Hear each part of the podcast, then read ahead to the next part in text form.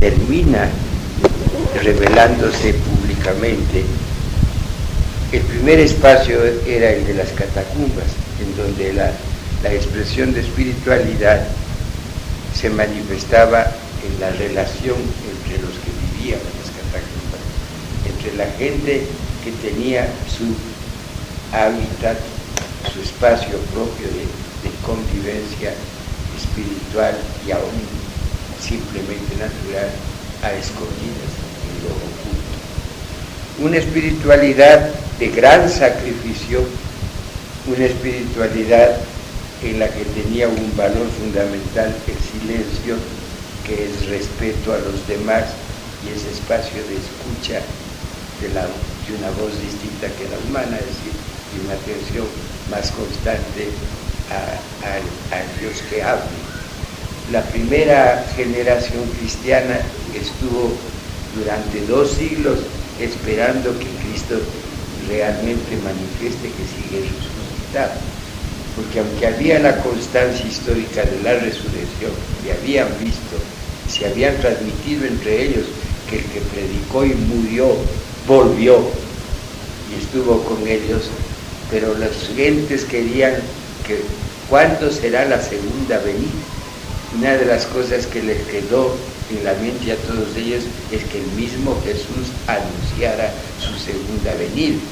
Y la pregunta misteriosa que se repetía, lo dicen todas las inscripciones que fueron dejando en las catacumbas, es ¿cuándo será la segunda venida? El Piscis, el pez, que les simbolizaba a Cristo porque no querían simbolizar la cruz, porque donde hubieran visto la señal de la cruz, los que se metieran furtivamente o violentamente en las catacumbas les hubieran acusado inmediatamente de cristianos y les hubieran martirizado antes de lo que todos esperaban, porque el martirio también era esperado por todos.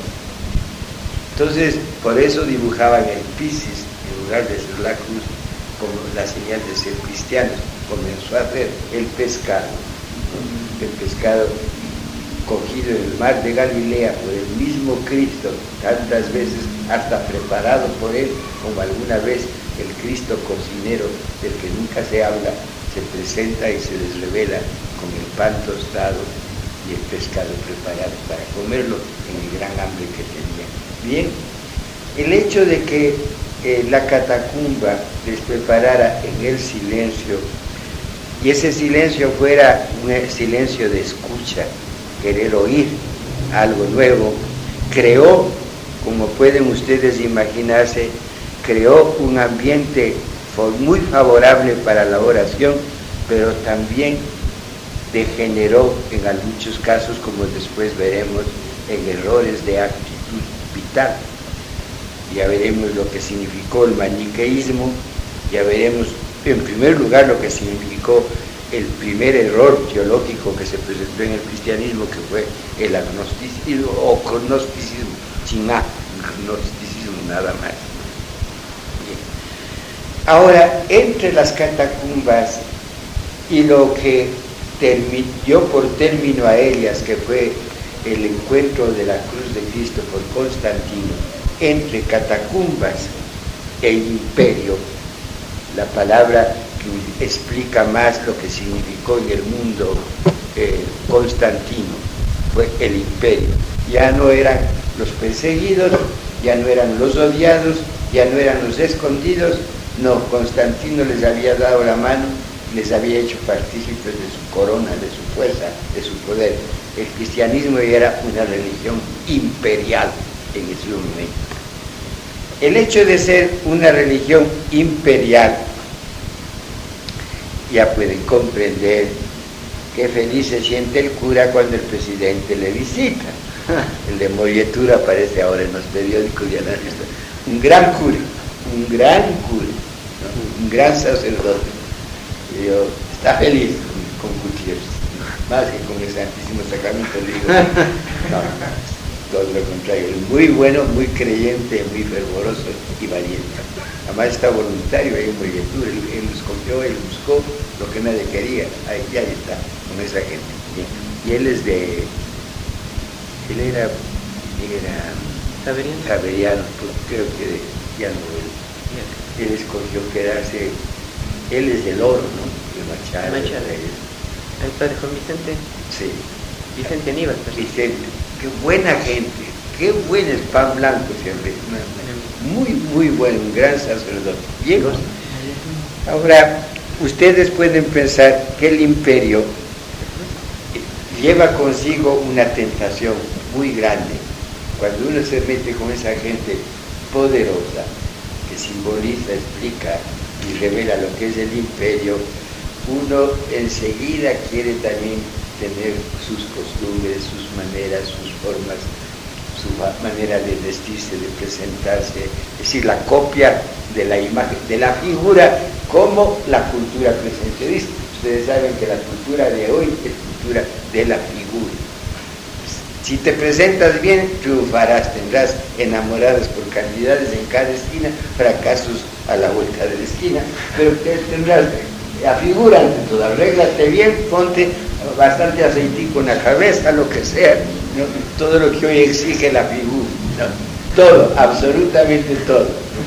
Pero lo mismo les pasó a los cristianos primeros, ¿no? El adquirir la figura del imperio les puso en serios problemas. De todas maneras, yo les decía en la última clase, y es bueno recogerlo porque es fundamental,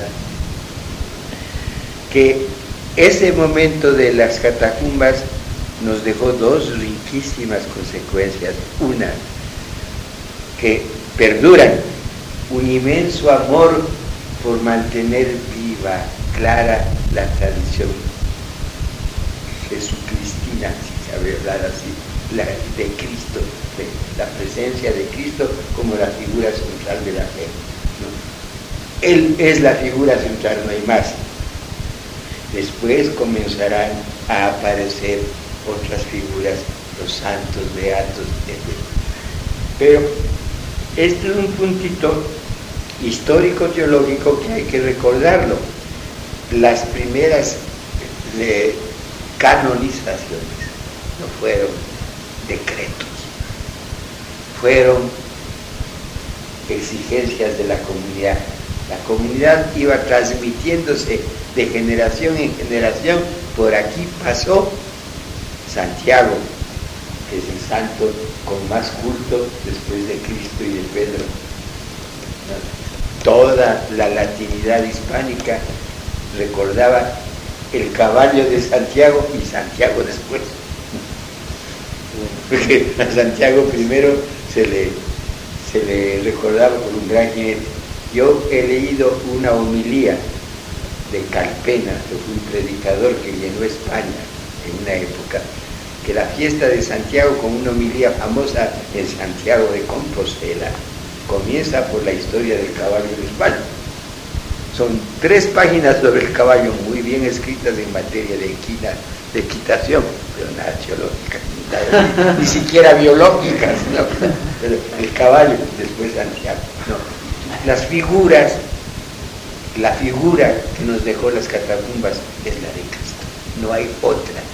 Y por ahí, como, como adjetivos, como adjetivos, no como sustantivos, aparecen algunos hombres muy fieles a Cristo. Esa era la señal de santidad, fieles a Cristo. Y la señal de fidelidad era la buena memoria evangélica. Este hombre recordaba el Evangelio era la forma de hablar de los cristianos entre ellos para elogiar los santos. Pero había otra actitud maravillosa de los cristianos primero, que constituyó el signo social de ellos. La frase la habrán oído ustedes y será repetido siempre. ¿Cómo se conocía que había ahí un grupo de cristianos? Mirad cómo se aman ese era el signo, es decir, Cristo les llevaba a la fraternidad. ¿Cuál sería la conclusión lógica de esta, de esta afirmación? Cristo les llevaba a la fraternidad. Que la visión que tenían de Cristo era humanísima. ¿sí? No era el hijo del Padre tan solo, sino el hermano de todos nosotros. La devoción por Cristo producía como consecuencia absoluta un reconocimiento de la existencia del Padre, pero es un Padre de muchos hijos, por lo tanto, hermanos, la fraternidad.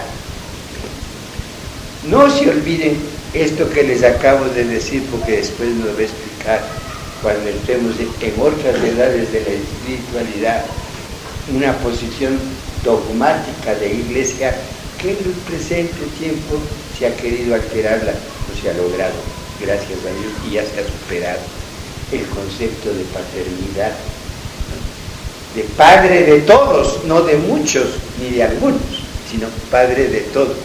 La paternidad era en la mente de los cristianos una expresión de universalidad. Se entendía la universalidad humana, se entendía el extracto, la esencia, la sustancia de la actual globalización, si quitándoles sus errores las metiéramos como principio de universalidad, es que todo, todo lo que existe tiene un solo origen, un solo Padre, un solo Padre de todos, que es Dios.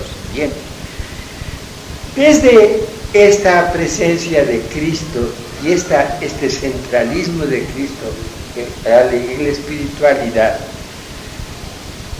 eh, la pasión por defender el testimonio de Cristo en los evangelios duró los tres primeros siglos, pero a partir del tercer siglo fueron apareciendo, revelándose, guardados en privado, pero con mucho celo, los evangelios apócrifos.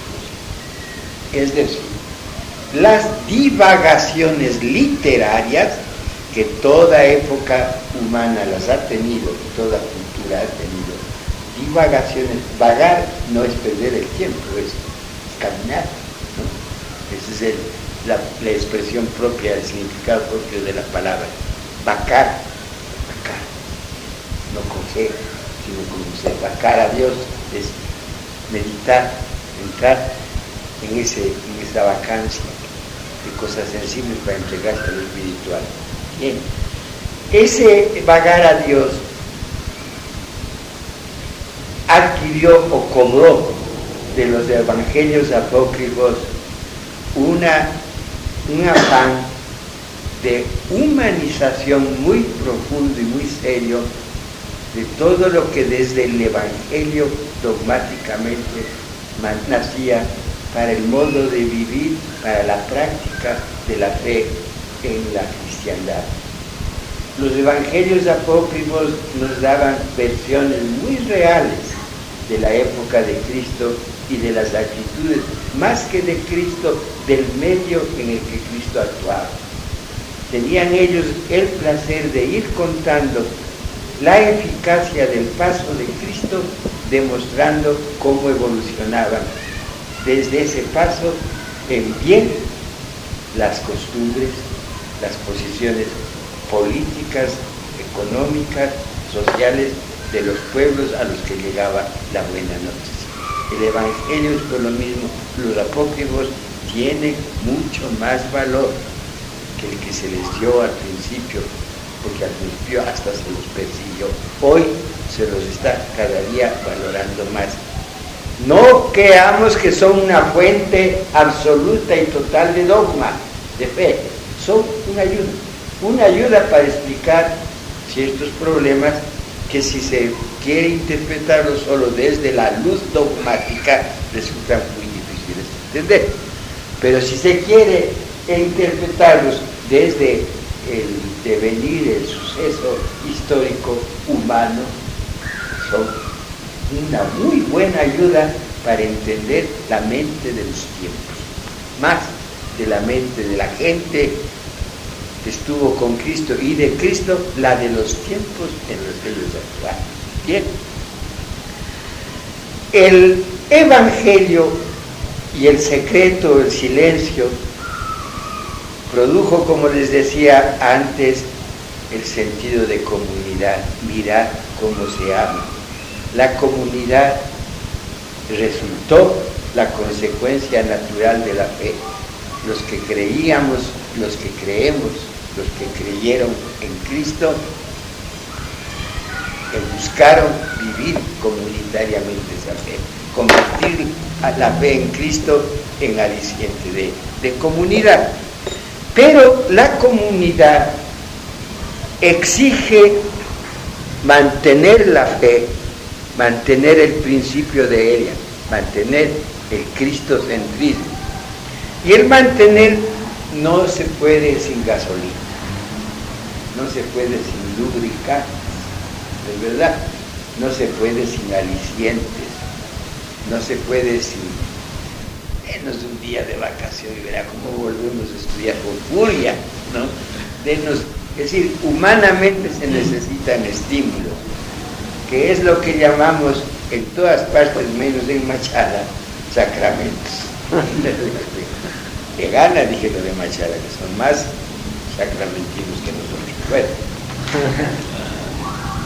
los sacramentos fueron la fuerza siempre y se los asumió como la fuerza de mantenimiento y vitalización de la fe. Pero ¿qué sacramentos? Ustedes que ya han estudiado ese tratado, ¿no? Sí han estudiado ya dogmáticamente los sacramentos. No. ¿No? Es lindo, ojalá que les toque un buen, buen profesor. Es de las materias más lindas de la teología dogmática. Comprender el bautismo es cosa seria, comprender la, confirmación no se diga mucho más, porque es casi, casi un rebautizo. Es de aceptar conscientemente el bautismo, la confirmación. Aceptar conscientemente es la confirmación. ¿Qué cosa aceptar la Eucaristía? mucho más humano, antropológicamente más humano y más difícil, pero por difícil, maravilloso como sacramento. En la teología del sacramento, cuando lleguen lo verán y si tienen un buen profesor les explicará, lo primero que hay que ver en el sacramento que es el misterio, lo misterioso, lo que no lo sabemos con certeza física, con certeza matemática pero sí presentimos que hay, algo real, y presentimos o lo experimentamos por el efecto que nosotros mismos producen y por lo que se ve en nosotros. Pero bien.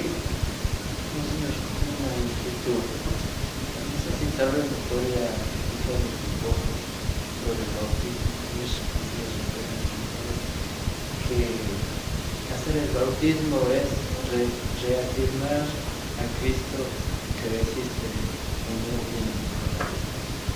Verás, yo alguna vez mucho más profundamente les he de explicar lo que te voy a decir desde esta pregunta y desde eso que el Padre les ha dicho. Tiene razón.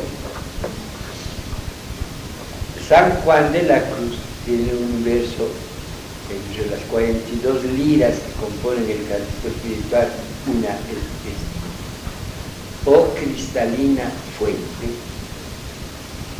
y explica fuente la fe, oh cristalina fuente, si en esos tus semblantes plateados, el semblante de la altura, ¿no? Formases de repente, rato menos pensado, los ojos deseados que tengo en mis entrañas dibujados los ojos, la mirada de Dios que tengo dibujada en, mis entrañas. ¿Quién la dibujó? ¿Quién la dibujó? Tu madre y tu padre, los dos, ¿no crees que fue solo ella?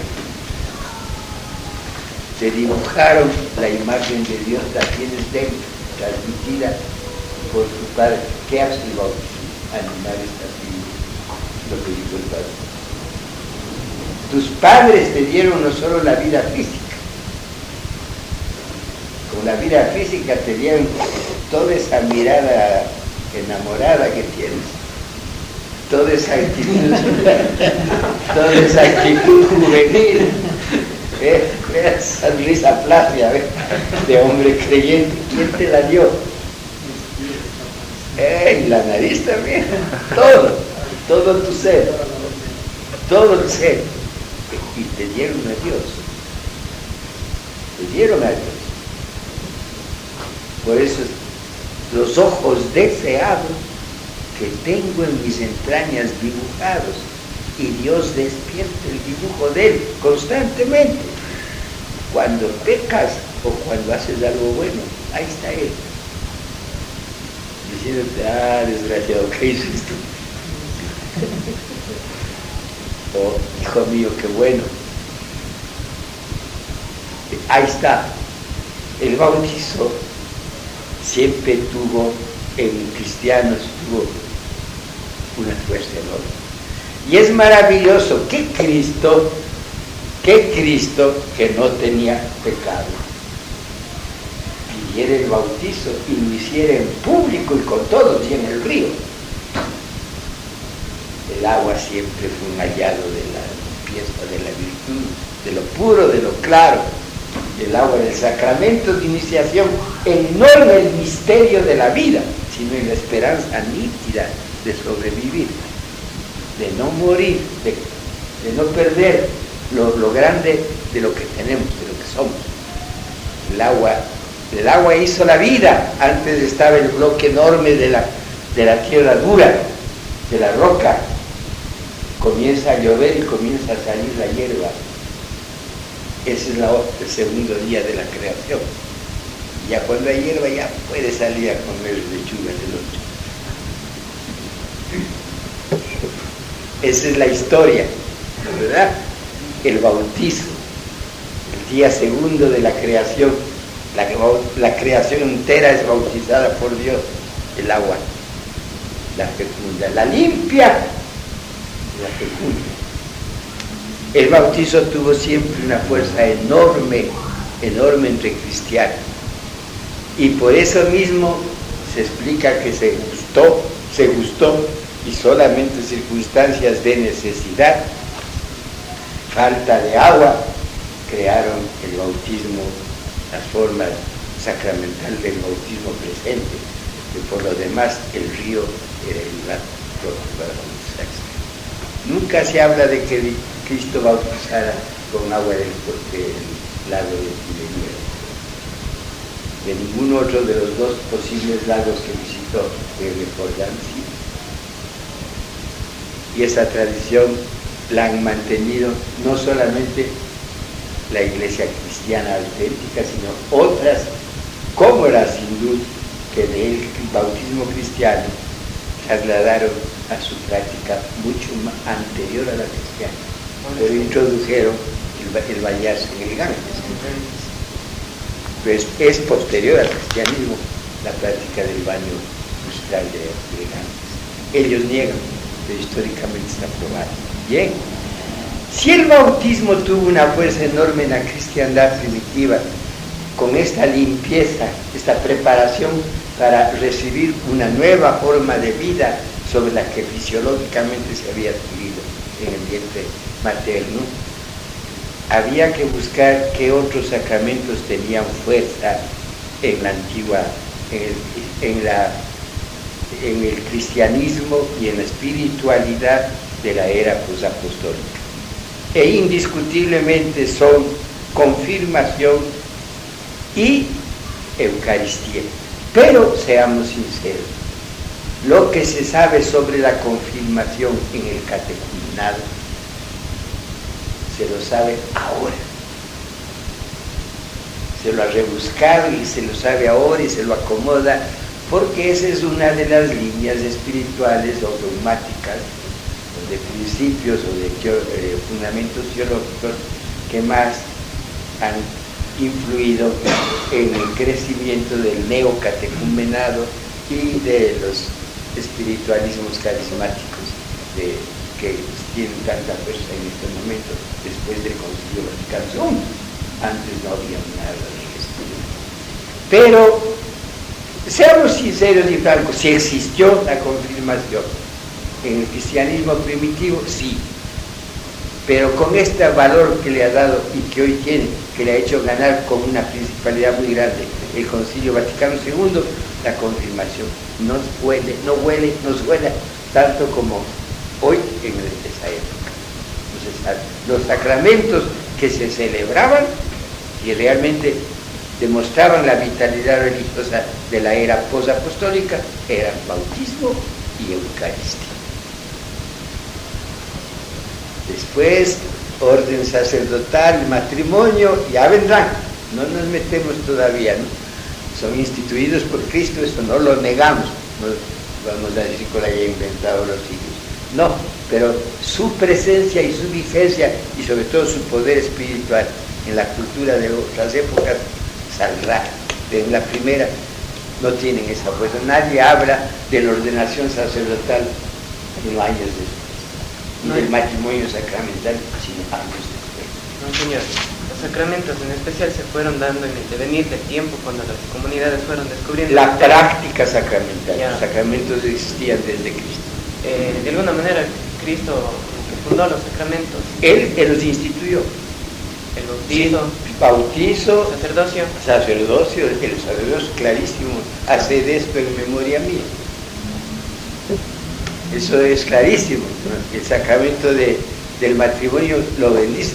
Lo bendice el Señor su presencia, el, el, cambio de, agua en vino, y en buen vino, no en, en dualito, en buen vino. No era dual, ni jerez, pero era buen vino. No, muy bien. El, ¿quién, hace, ¿Quién hace el sacramento del matrimonio? obispo de Machala, nuestro obispo de Cuenca, el Papa. Los dos, las parejas son ministros. El ministro del sacramento no es ni el Papa, el del matrimonio, nada, la pareja. Ella le da a él, él le da a ella. Es precioso, es precioso. Entonces, esos campesinitos de nuestra tierra, la tuya, se unen por amor, es un sacramento del amor. Que después inscriban en el registro esto con la bendición de Taitacura, eso es otra cosa, pero el sacramento se dieron ya ellos. Y esa unión no es concubina. Si se amaron, es sacramento. Fíjense bien esto, ¿no? Porque nosotros maltratamos a esa gente. Y están mejor casados que muchos que hicieron una boda multimillonaria gastando un millón de azúcares en, flores, mientras eh, las criadas que sirvieron esa bolsa estaban mal pagadas.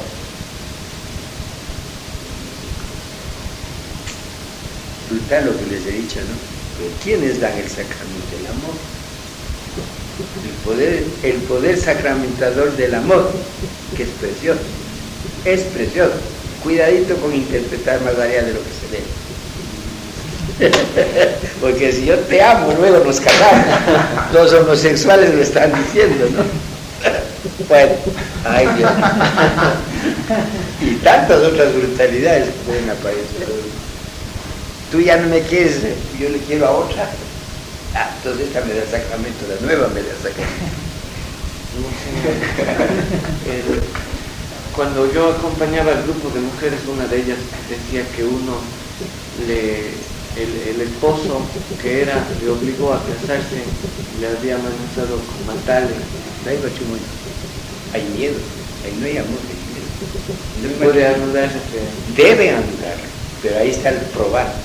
Lo difícil es probar, porque la hora de querer separarse y obligar, muchas veces ahí obliga la vanidad pública, obliga a casar.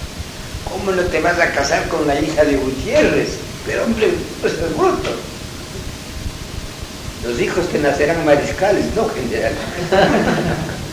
Hija de te obligan, las costumbres te obligan, el dinero te obliga la fama, te obliga el, honor que diste.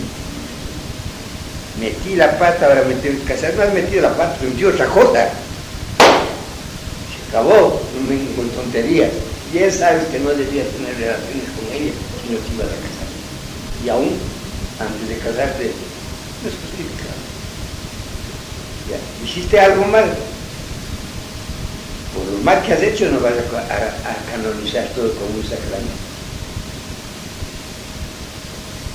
Para mucha gente socialmente el sacramento no hay sacramento, es licencia de manejo, de manejo social, es una vergüenza. Ya me da pena porque les quito la inocencia, pero bien, de todas maneras, les he dicho la verdad. Bien, niñas, qué lástima que ya se fue de Eucaristía en el arte. Con eso concluiríamos la edad posapostólica y veríamos en el próximo jueves, próximo jueves ya Eucaristía por lo menos, y los errores grandes, agnosticismo, maniqueísmo, todo que son y que perduran. cuatro primeros errores contra la fe, perduran. ¿Saben por qué se llama maniqueísmo? Manes. No, no es Manes, Mani. Mani es el fundador del maniqueísmo. Mani, que es un, es un gnóstico, un gnóstico más, majestuoso, más milagroso. Es muy interesante.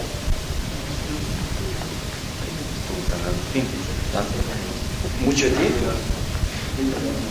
Hay un libro de San del autor del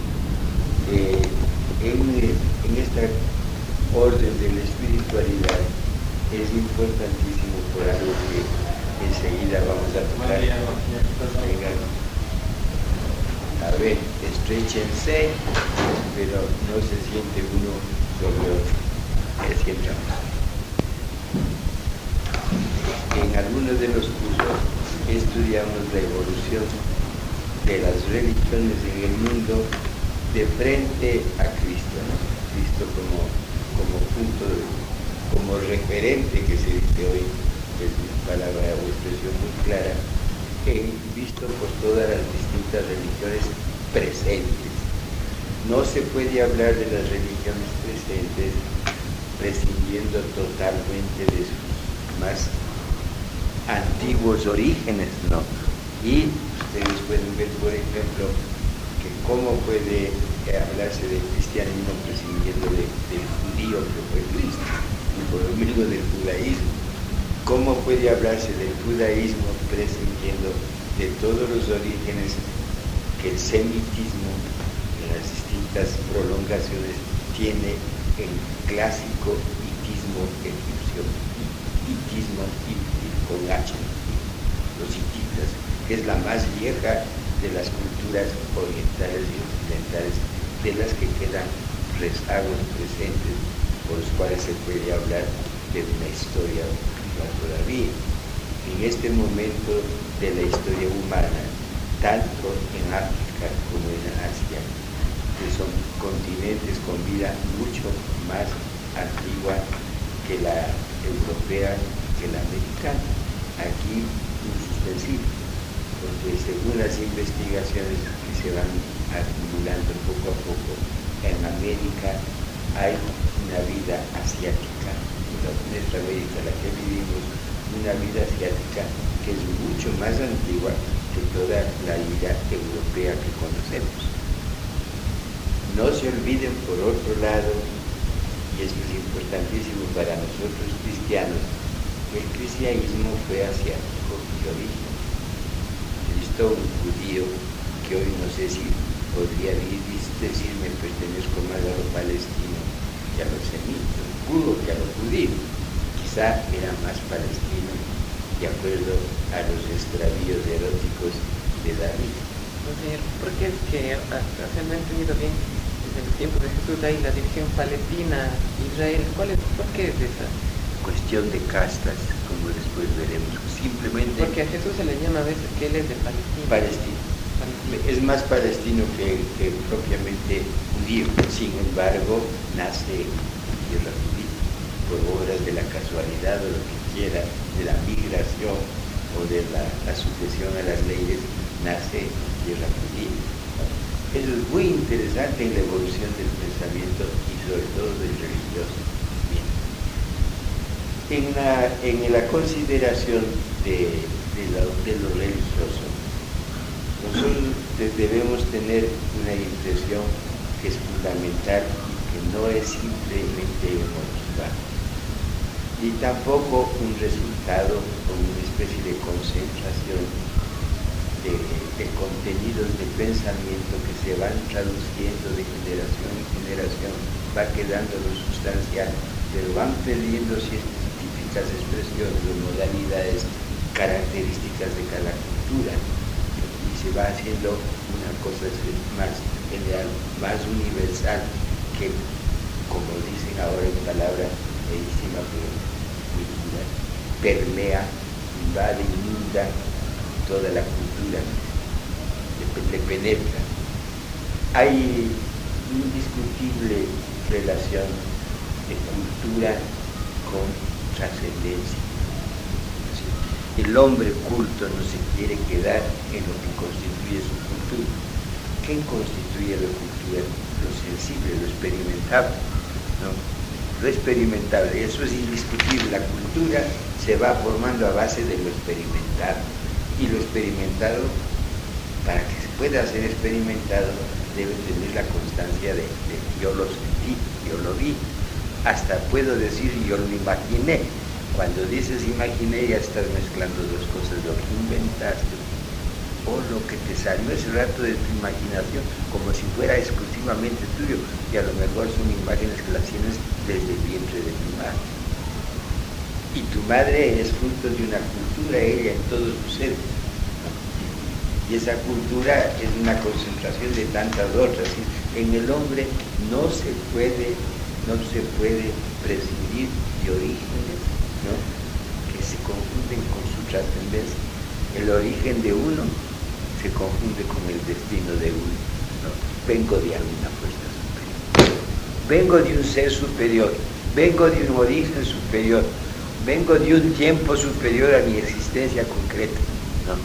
Yo tengo en mí una concentración enorme de valores. El Papa en la Tacunga, con una valentía enorme, les dijo a los indios reunidos ahí en la Tacunga, una linda manifestación de todo el indigenado ecuatoriano, en vuestra sangre hay semen de Dios. Vuestros padres os dejaron en la sangre semen de Dios. Una humanísima, brutalmente humana, dirían los jóvenes, expresión de un papa. En vuestra sangre hay, vuestros padres os dejaron semen de Dios. En la sangre de la persona, que es la expresión de cultura de la persona, de historia de la persona, de vitalidad de la persona, no es simplemente la, que produce o manifiesta hemorragias, expresiones externas, no, es todo el ser de la persona la que se va en todas las expresiones de la sangre, de la, de del genoma de uno, del, ser fundamental de uno. En este ser fundamental nuestro hay tanto una presencia de todo lo vivido y no solo por mí, estoy el que estoy hablando, no solo por cada uno de ustedes que están oyendo, ¿no? por todo lo que significa en tu mano el que te hizo ese bolígrafo, ¿no? Nunca pensó que iba a ir a tu mano, sin embargo el bolígrafo estaba destinado para ti.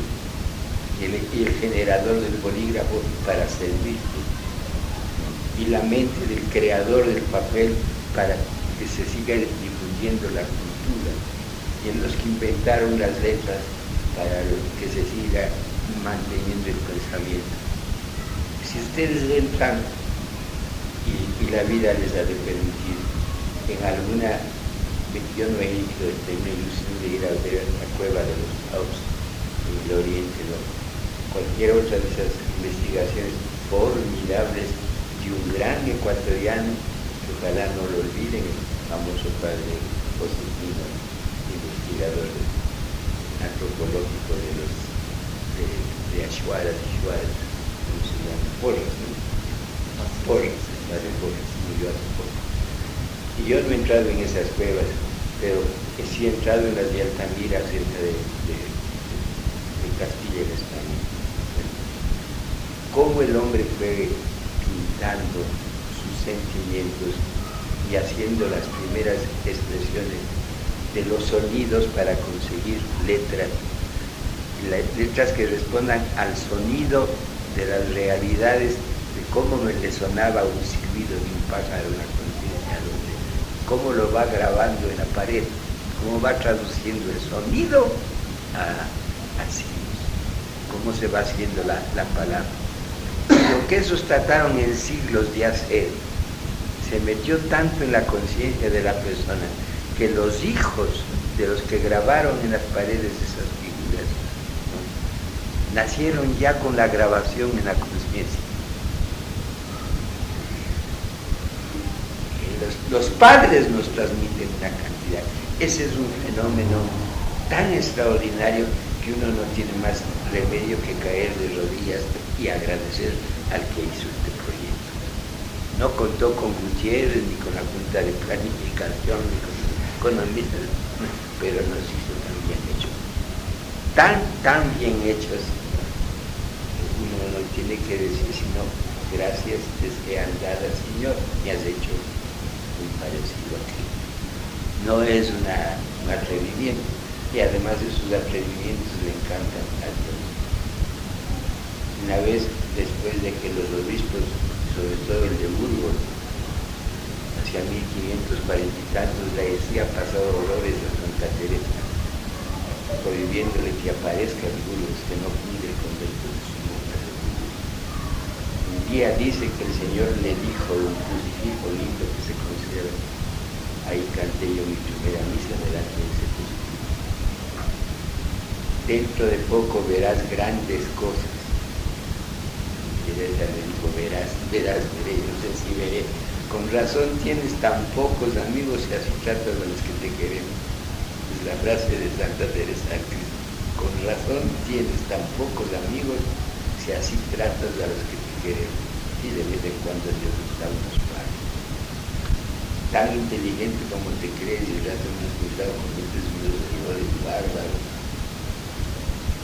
Pero qué providencial que te hayas equivocado porque eras de un orgullo tan cínico que solamente el haber sentido que eres sujeto de equivocación te puso en la, realidad, te hizo aceptar algo que nunca querías aceptar, que, te equivoca.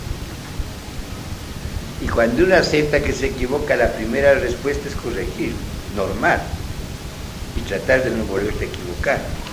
Entonces ustedes ven que todo se une, se une, como les decía hace un instante, en lo trascendente, en superar mis defectos, ¿para qué? Para llegar a, algo más perfecto. ¿Qué es lo perfecto? Caramba, acuérdense que hace unos meses, hace unos años, si tú no te ponías porque se murió tu abuelita, dos años de negro, hasta el calzoncillo negro, te creían contra natura. Hoy se usa el lujo de lujo para un baile de esos de eh, el negro. Todo, todo puede cambiar de significado, es verdad, pero todo tiene sus raíces y todo tiene su destino, su origen. Ahora, es muy fácil decir yo vengo de Dios, o yo vengo de Olimpo, yo vengo de donde quiera, ¿no? o de la señora Ana María nada más. Y muy fácil decir yo voy hacia Dios y mi Dios es el único. Mi Dios, mi Dios. Y la primera gran lección de Cristo es eliminar el mí, nuestro, Padre nuestro, el pan nuestro, el hambre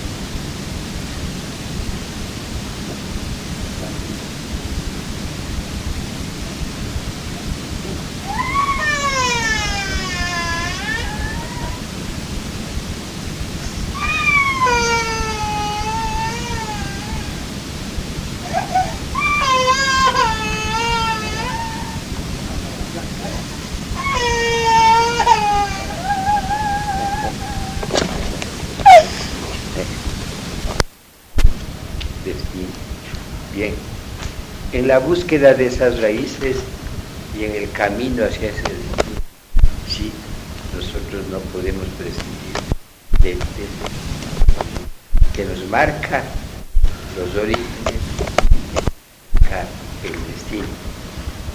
No es una cosa fundamental, prescindible, tomar en cuenta que nosotros partimos para hablar de Dios de la conciencia de un día nos rebelamos contra Él, es decir, de la conciencia de pecado, que es un punto de partida, un contenido histórico imprescindible en la evolución de la humanidad. No evolucionamos desde la primera conquista, desde el primer logro, desde el primer triunfo, desde el primer descubrimiento puede que tú hayas descubierto la Biblia, no sé si o minutos, ¿sabe? Exige la viviendo. No, es la pura verdad, ya más exige la gallina, que no sea estéril, una serie de, cosas. Yo la, verdad es que buscando orígenes y buscando destino, nos encontramos siempre con dos elementos que hacen la historia de la humanidad. Por una parte mi conciencia, como les decía, de debilidad, de límite, que teológicamente se suele llamar conciencia de pecado. Está, la palabra pecado es mal usada, se utiliza tan solo como para satanizar todo, es decir, todo lo malo. No, pecado es todo lo que implica defecto. Y hay defectos que no son, no son injustos y que no son agresivos, no son dañinos. Por ejemplo, no es lo perfecto ser sucio, pero tampoco es un daño muy mal. ¿no? Puede ser un defecto frente a una, una, una humanidad en mayoría de esto. Pero hay mi punto de partida, mi defecto, mi pecado, llamemos así. Y hay un punto positivo de, de, valor, la gracia que todos tenemos. Lo que teológicamente, como le llamamos también teológicamente pecado, tengo que poner la, la tesis contraria, la gracia. ¿Qué es la gracia? La historia explica dos grandes cosas un Dios que siendo todo y teniendo todo, un momentito, siendo todo, pero no todo es Dios, Él sí es todo, Dios sí es todo. Un Dios que siendo todo, no es hombre, se humaniza. Y un hombre que siendo nada o no teniendo sino su nada, momento, no puede tener la nada. Llegará el momento que expliquemos qué significa nada y vamos a admitir que sí. Un hombre que siendo nada puede divinizarse, sobrenaturalizarse. Es el juego de la, de la vida espiritual, el Dios que se hace hombre para hacerse más a mí. Cuando digo a mí, estoy diciendo a nosotros, el plural cristiano y un hombre que siendo, teniendo conciencia de nada, quiere puede llegar a, Dios, a, verse con Dios, a entenderse con Dios, a caminar en Dios, a vivir en Dios. San Juan de la Cruz sale ahí y dice, vivir con Dios, vivir en Dios, sí. Y pone una frase que es maravillosa.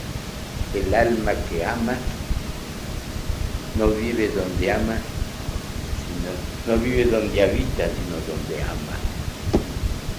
El alma que ama no vive donde habita, sino donde ama. ¿Te acuerdas cuando estabas enamoradísima allá en Machala? ¿Dónde vivías? en la casa de la que sabemos, ¿cierto? Ahí está, la suegra era terrible, De ahí vivías tú. El alma que ama no vive donde habita, sino donde ama, no estará en el Ministerio de Educación, otra parte. Bien, tenemos ya un esquema bien clarito de la materia, cómo va, va a ser este curso. Ahora, yo les dije al principio que el hombre no se puede entender sin una consideración al sitio y al tiempo, al momento.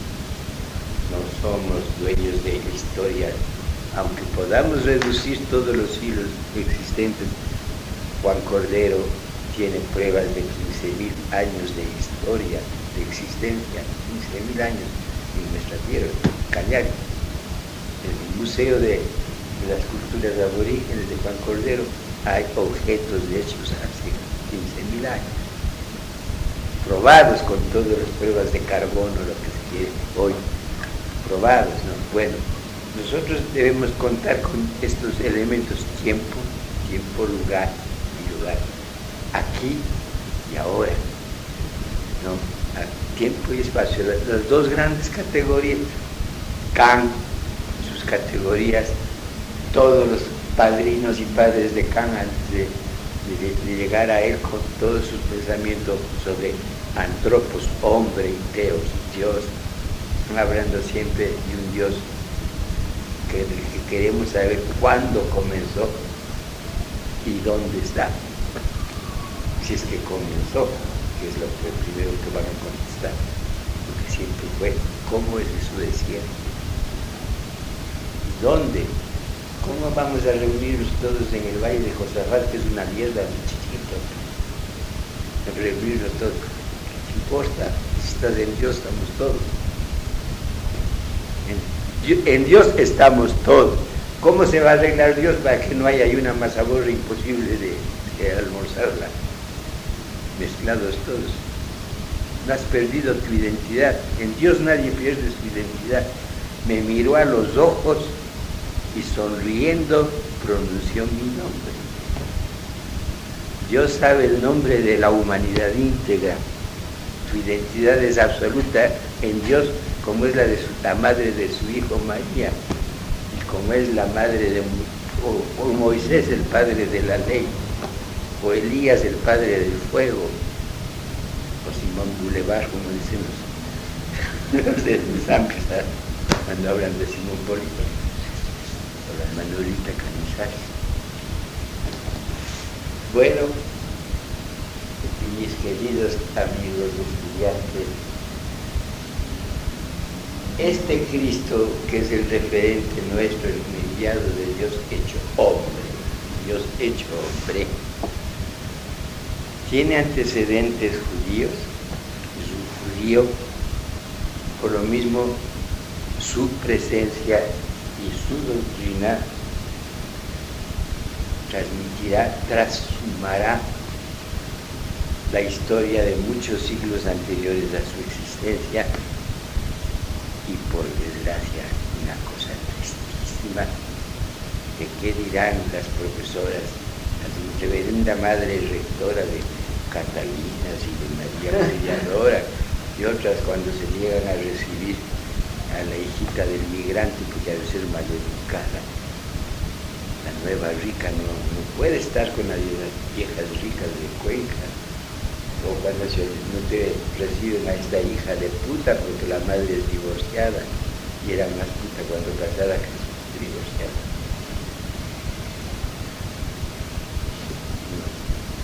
Como tantas otras cosas. ¿Qué dirá cuando sabemos que Cristo viene del pecado de David con la mujer de Urias. ¿Quién? Cristo. ¿De dónde viene Cristo como hijo de María, de madre soltera? María era madre soltera, no vengan aquí presentar la, la cédula de, de prueba de matrimonio civil de María. ¿Tú la tienes? no, si, no si no se había casado con José, era soltero. Al menos en Machala así se siente, ¿es verdad?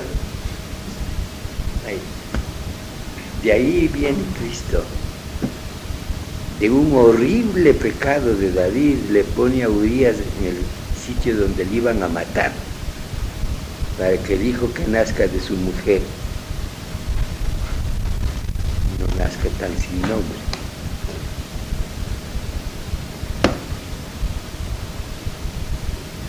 De modo que en Cristo se encuentra el pecado de Adán, aunque María haya sido concebida sin pecado, por privilegio.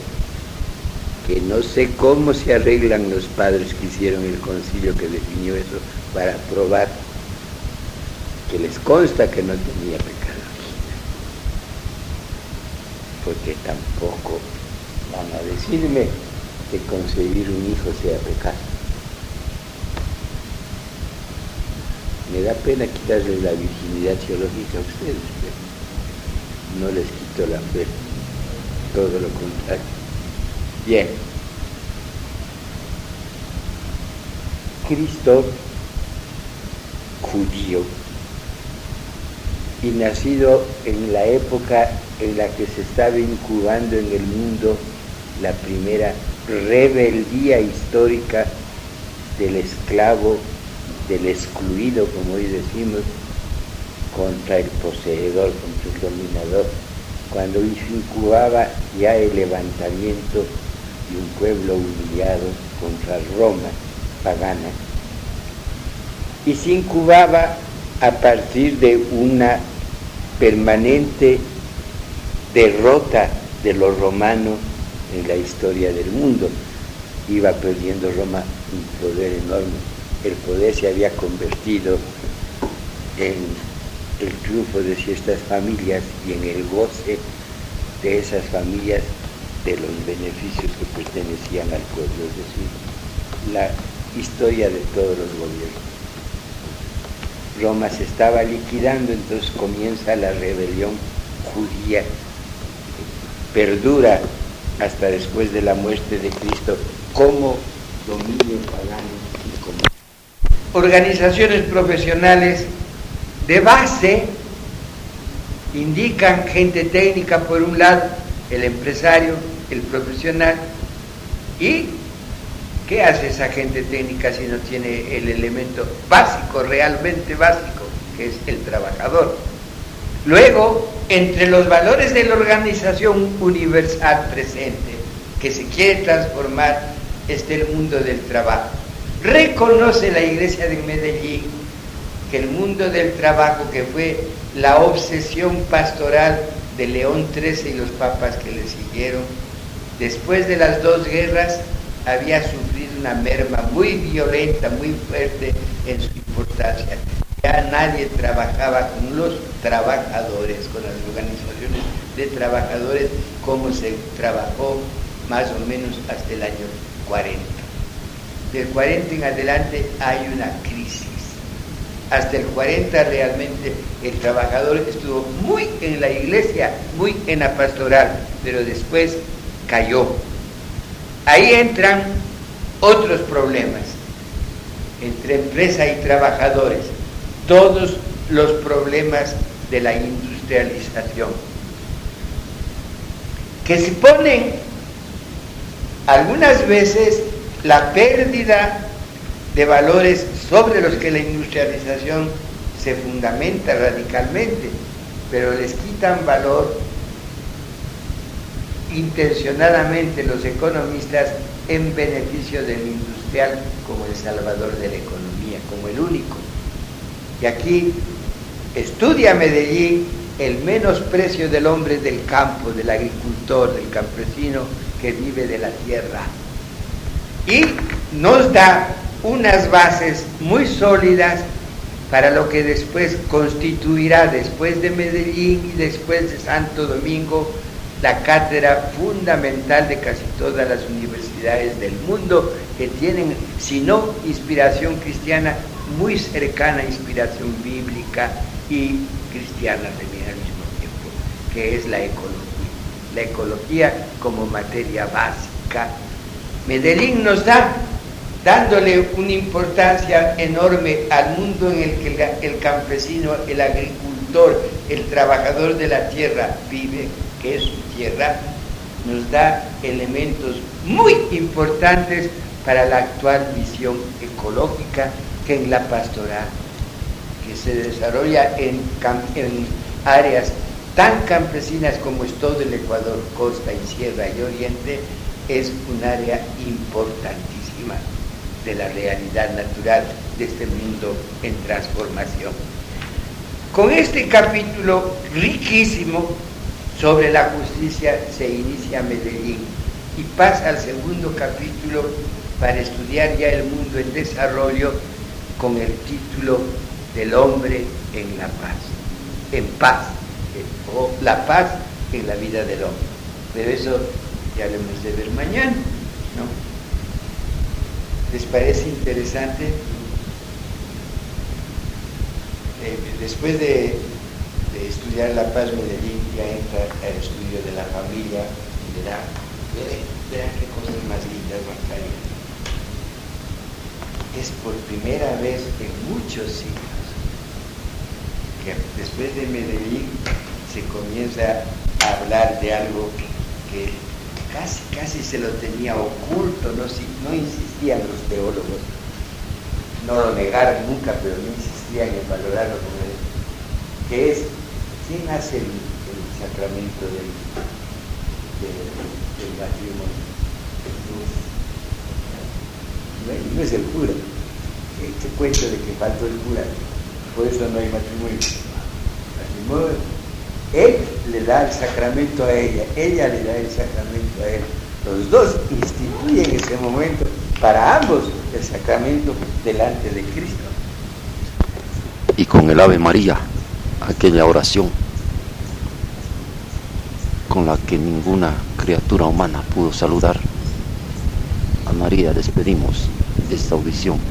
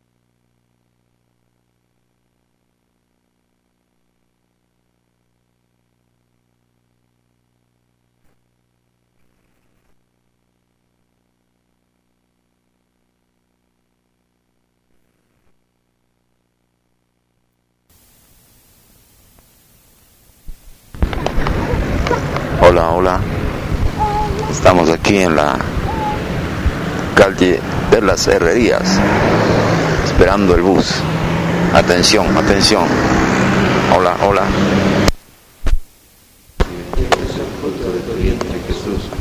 Santa María, Madre de Dios, ruega por nosotros pecadores, ahora y en la hora de nuestra muerte. Amén.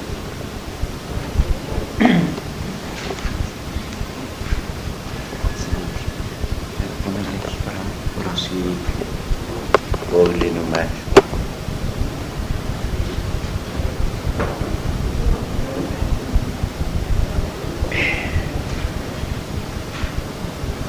La clase anterior,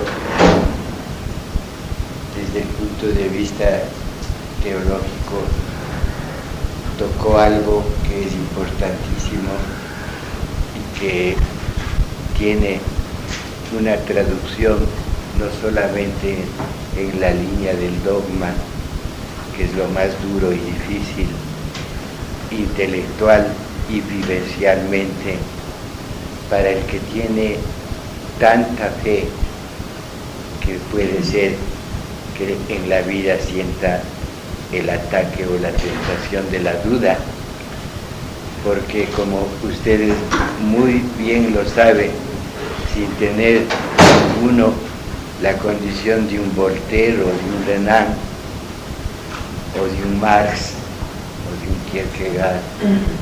Ninguno de ustedes es escéptico ni incrédulo, sin embargo, creo que no hay ser creyente de no ser alguna viejita de las que nos dieron la vida y la fe al mismo tiempo, que no, nunca se pusieron a dudar de nada de lo que constituye su fe, pero los demás creyentes, creyentes precisamente porque Dios nos importa, porque Dios nos significa mucho, tenemos de vez en cuando ciertos ataques de duda, por lo menos, cuando no, cuando no, hasta dentro del alma nos suena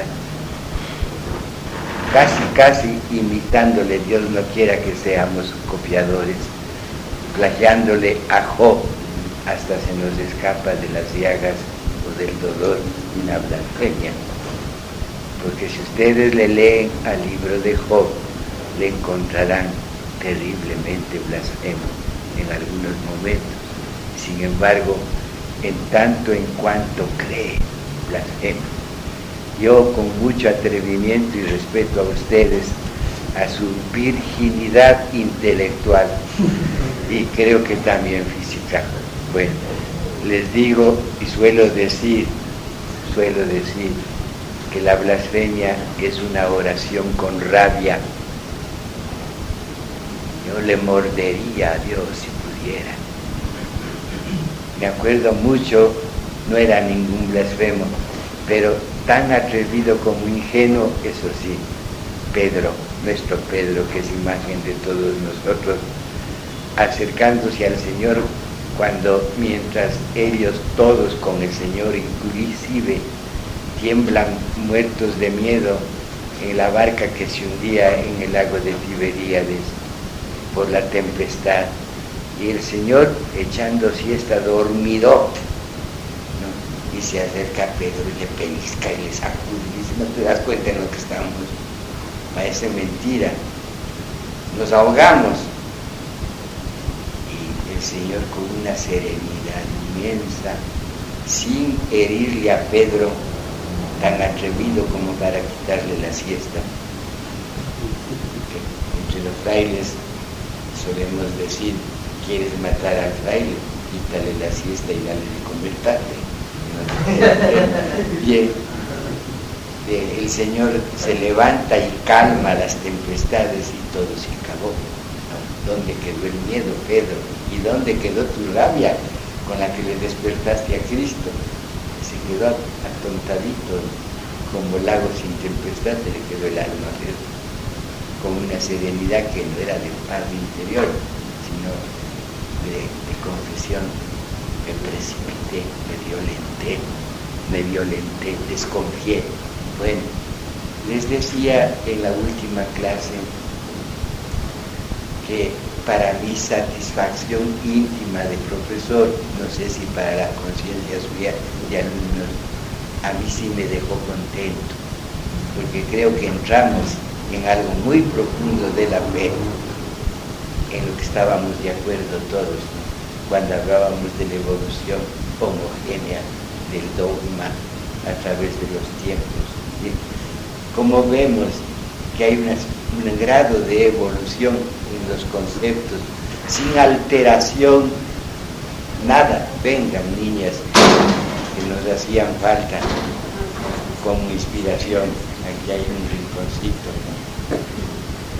Bien.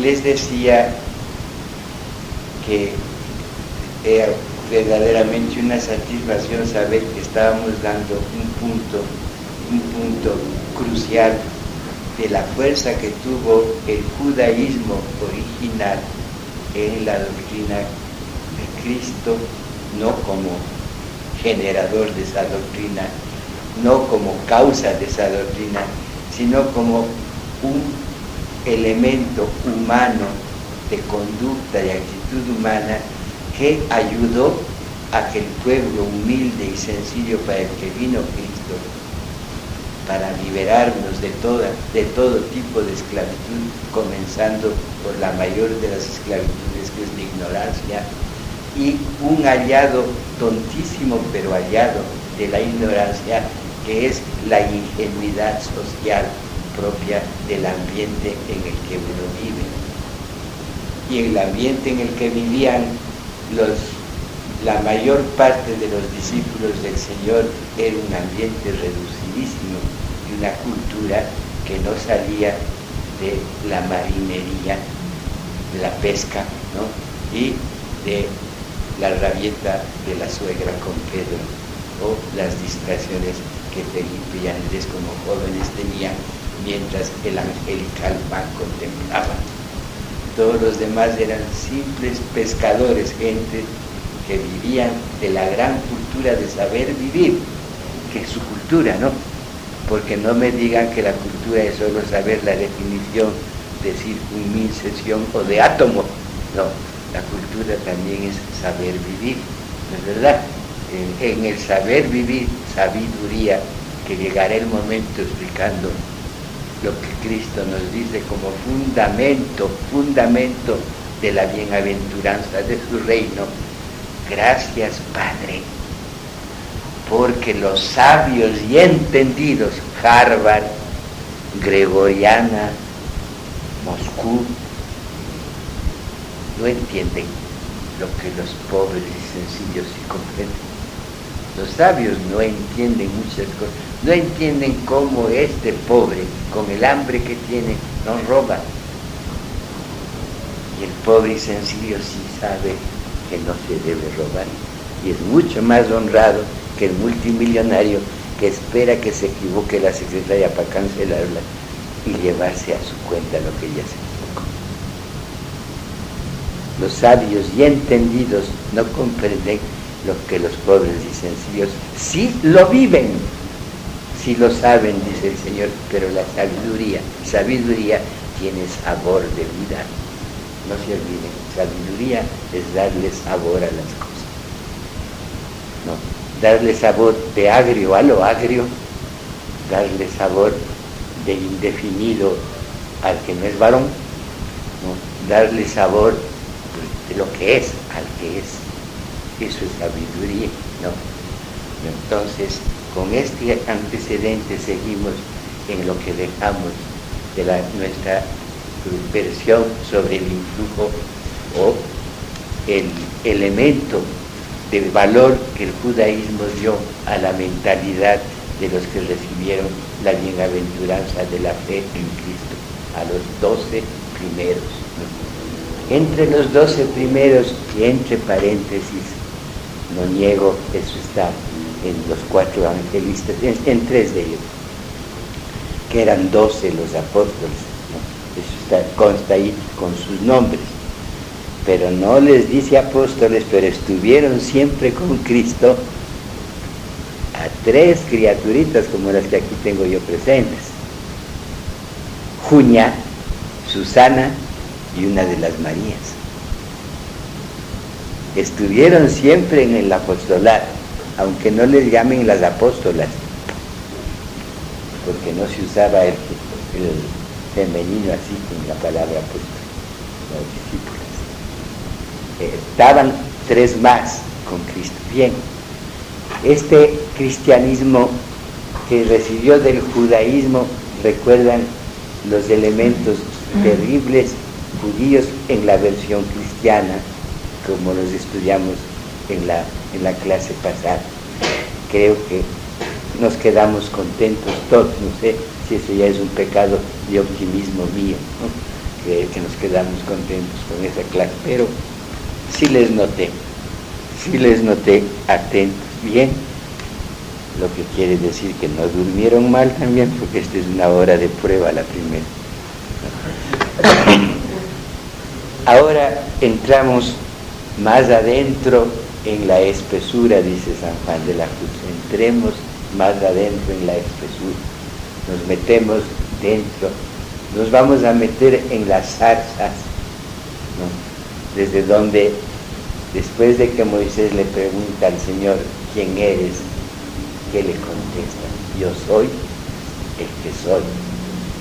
La gran definición que su querido amigo don José Ortega y Gasset la plagió como la señorita de la época de Acdala, la ministra de Educación, y dijo, yo soy el que soy y mi circunstancia. El hombre es el que es y su circunstancia, la definición que da Ortega y Gasset de hombre. Y ahí nos quedamos en la clase pasada, mis circunstancias las circunstancias en las que se presenta Cristo en el mundo son inmensamente gravitantes, que tenían no gravidez, pero sí grave peso ¿no? en la conciencia colectiva, en la conciencia del pueblo. Alguna, más de alguna vez ya les hice una insinuación para que aceptaran con precisión lo que se llama conciencia popular. Hay memoria popular conciencia popular transmisibles. No sé dónde están, dónde se fijan, pero los pueblos tienen una memoria que se transmite de generación en generación. Tú no puedes decir que tu mamá te enseñó tal cosa, pero la sabes desde no sé cuándo. ¿Es verdad? la, heredaste en el ambiente en el que vives, en la comunidad en la que vives. Hay una memoria que genera permanente conciencia. El pueblo judío del que se formó la iglesia de Cristo, la fundamental, y según los estudiosos, el pueblo más pobre, no entraron a ser discípulos de Cristo las mejores castas que sí se fueron al desierto a buscar diafán por eso es que Juan enseguida enseñó a los suyos a orar, mientras que a los que le acompañaron a Cristo, él no se preocupó de darles clases de oración, clases de espiritualidad, les hizo convivir con él. Y conviviendo, conviviendo, aprendieron. La vida es escuela, ¿no es verdad? Eso te debe dicho tu mamá muchas veces a ti. La vida enseña las viejitas tienen esa expresión y es muy razonable. La vida me enseñó, y a nosotros obispos también, no es la mitra la que nos enseña, no es la mitra ni, ni, nuestro bastón de, de gloria, no, es la vida la que nos enseña. El pueblo que convivió con Cristo, ¿dónde vives, maestro? Sígueme porque las zorras sí tienen donde reposar su cabezota fea, yo no. Los pájaros sí tienen nido que no pesa en las ramas, no los rompe, ahí se queda y ahí me quedo yo. No, yo no tengo rama en la que me pueda descansar. Sin embargo, sígueme. Y le siguieron. Y mientras le seguían, iban aprendiendo no se olviden de Cristo caminando contigo. ¿Te acuerdas? Cuando ibas a Emaús sin saber ni qué era Emaús ni por qué te ibas. Y caminaba contigo. Y mientras caminaba te iba contando tantas cosas, dándote otra versión de la que tú tres días antes la habías presenciado. Porque le contaste al maestro lo que pasó en Jerusalén. Y él te dice, no, mija, estás equivocada, no fue así. Y te va explicando todo mientras caminas. No te dice, siéntate, busca tal código, busca el otro. Ve el derecho canónico que dice al respecto, tantos, no. Camina contigo. Y caminando, que significa caminante, no hay camino, se hace camino al andar. El andar es hacer el camino, el vivir.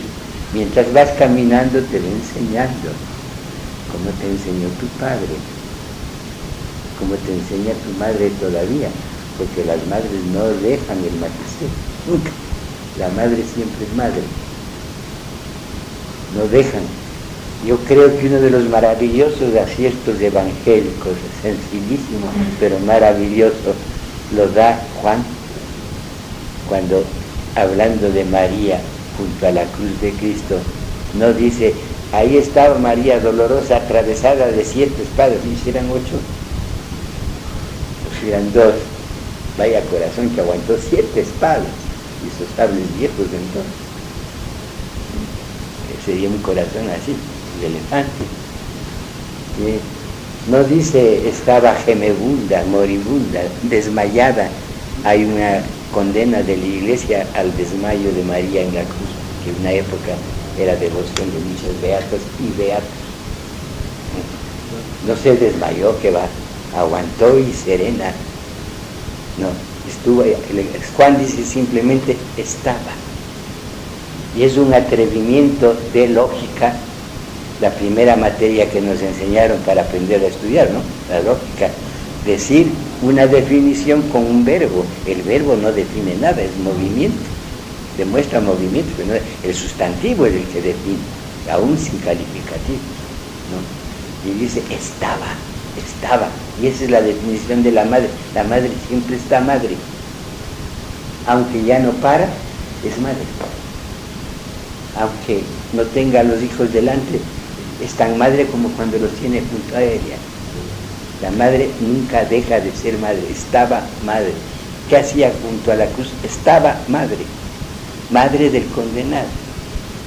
Y no se olvide otra cosa que es grandiosa, hablando de María, más que lo que dijo en el Cajas, podcast.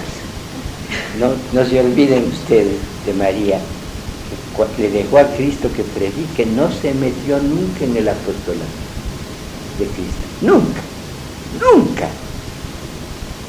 Fuera de obligarle a que adelante las horas, dijo, que has olvidado el reloj en el velador, adelanta las horas, haz el milagro, haz buen vino de agua pura, haz buen vino para celebrar la boda de dos pobres, no de hijo de Caifás, no, de dos pobres, para celebrar el amor de dos, haz el mejor vino. Y después de eso, haced lo que mi hijo os diga, María no vuelve a hablar pero solamente se presenta ante la multitud que le oía a Cristo cuando supo que le estaban diciendo que era borracho, loco y comilón. Esas son palabras del Evangelio, no mío. Entonces María va y la gente le dice a Jesús, tu madre está ahí. Y Jesús contesta una respuesta muy judía, muy dura, como son las respuestas judías. ¿Quién es mi madre? Mi madre y mis hermanos son los que oyen mi palabra y la siguen. Grandiosa respuesta, porque nadie oyó tan bien la palabra de él y la siguió que el verbo se hizo carne. Oyó tan bien la palabra que esa palabra se encarnó en ella. Es, es la mejor respuesta que podía dar Jesús a su madre. Bueno, esa madre, esa madre es una revelación extraordinaria en el Magnificat, en el Magnificat como lo es, les dije ayer, el viejito Simeón en el Mundimitis, ¿no? Ya puedo morir porque he visto al Salvador, María en el Magnífica y el viejo en las cuatro palabras del, del declaran lo que es la libertad del hombre, la verdadera teología de la liberación, que como ustedes saben, originariamente no se llamó de la liberación y, hoy se llama de la solidaridad. Ha tenido unos años con el nombre de liberación, pero originariamente se llamó desde que la creó y la puso en, en los discursos Rubén Alves, un brasilero metodista. Ha estado varias veces en Cuenca, en las reuniones nuestras. Rubén Alves le llamó Teología de la Esperanza en la Universidad de Pensilvania en 1923. Que es muy lindo, es lo mismo, Teología de la Esperanza. Espero ser libre y somos solidarios entre libres, que es lo que él dice. No tenemos los capitales del Fondo Humanitario Internacional, pero tenemos mucho más. Una esperanza que no muere, una libertad que nadie la paga. Y podemos protestar sin ser calibanes. Bueno, muy bien. Después de que de esta preparación, de este desarrollo según las circunstancias de la conciencia de las personas, sin, sin cambiar en nada el dogma, sin alterarlo, pero entendiéndolo desde la visión que la vida te impone, porque la vida te impone. Era una cosita que después, cuando llegue el momento, aunque me salga del tema, ahora que me veo con lentes, y me había dado cuenta que estaba hablando con lentes, te vi a ti. Nada más contra natura que los lentes, ¿verdad? Es contra natura ponerse lentes. Los ojos para ver, no los lentes. Sin embargo, si no tienes lentes, no ves tú llamas, eh, hace unos dos mil años, a alguien se le ocurre salir al, al Partenón o al Capitolio con lentes, ese loco bruto, sinvergüenza, payaso, animal, que, está poniéndose vidrios en los ojos aumentando. Si hubieran reído de él, qué cosa más fea, más antinatural. Hoy, inclusive te pintan los ojos de color, si quedan mejor para tu piel, ¿no? Te ponen los ojos plásticos dentro, Bien, pero los lentes en sí mismos es contra la naturaleza, pero no puedes decir que sea usarlo sea algo antinatural, ¿verdad? No es antinatural. Por una desgracia te cogió el ferrocarril que ya no hay en el Ecuador, pero a ti te cogió. Te quitó una pierna, te ponen una pierna de plástico, no es natural tu pierna, necesaria sino comandaría. Hay cosas que no son naturales, pero tampoco son contra natura. ¿no? Es decir, esto en moral hay que tenerlo muy en cuenta, muy, muy en cuenta. ¿no? Porque hay cosas que se dicen contra natura y moral. Un momentito. Hay que analizar qué es ahí lo contra natura, el hecho en sí mismo o simplemente las circunstancias hay que analizar las cosas despacio. Bueno, verán bien lo que les acabo de decir. El judío que llega a Cristo era un judío que entendía la ley solo, solo y exclusivamente según la opinión que en ese momento vigía o imperaba en el mundo. Cristo llega y lo primero que dice, no he venido a cambiar la ley, pero sí a poner los puntos sobre las is. No dijo is porque no había en hebreo is, ni punto. Otra forma de puntuación. He venido a, puntualizar, a aclarar la ley. La ley no es, y lo dirá después San Pablo, puesta la ley, puesta el pecado. Así dice San Pablo, puesta la ley, puesta el pecado. ¿Qué es el pecado? El quebrantamiento de la ley. Si no hay ley, no hay pecado. ¿No es verdad? Entonces nuestros abogados, comenzando por el señor Pico, le falta todo lo demás, tiene el Pico, pero le falta lo demás, el presidente de la Corte Suprema de Justicia, porque él fue el que inventó el, gas del, gal, del, Golfo, ¿no? Él estuvo seis años fuera del país escondido, por lo del gas del Golfo en época de un señor que murió por drogarse, el señor Otto Seminario y por disparar siendo presidente del Congreso, disparar en, la, el Congreso sin ser educado. Muy bien, y ahí a un senador, Pablo, Pablo Gaba. Bien. Entonces, yo les decía que en moral judía, en el momento en que ellos estaban con Cristo, el imperio romano era el que pensaba, el que ordenaba, el que hacía todo lo que el pueblo judío tenía que hacer. El pueblo judío solo se sentía libre cuando podía realizar lo que el emperador romano les ordenaba. Tan es así que los grandes del pueblo judío, cuando le quisieron matar a Cristo, lo primero que hicieron fueron a buscar un asesino romano. Fueron a Herodes, ¿no?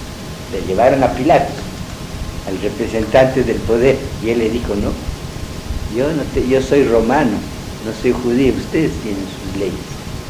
Pero ellos no querían aceptar la plenitud del mandato de la ley, sino dejarle a la ley circunstanciada, dependiente de lo que en ese momento estaba dominando. Le dicen a Cristo, ¿pagas impuestos? Sí, sí los pago. Este momento no los pago porque no tengo con qué.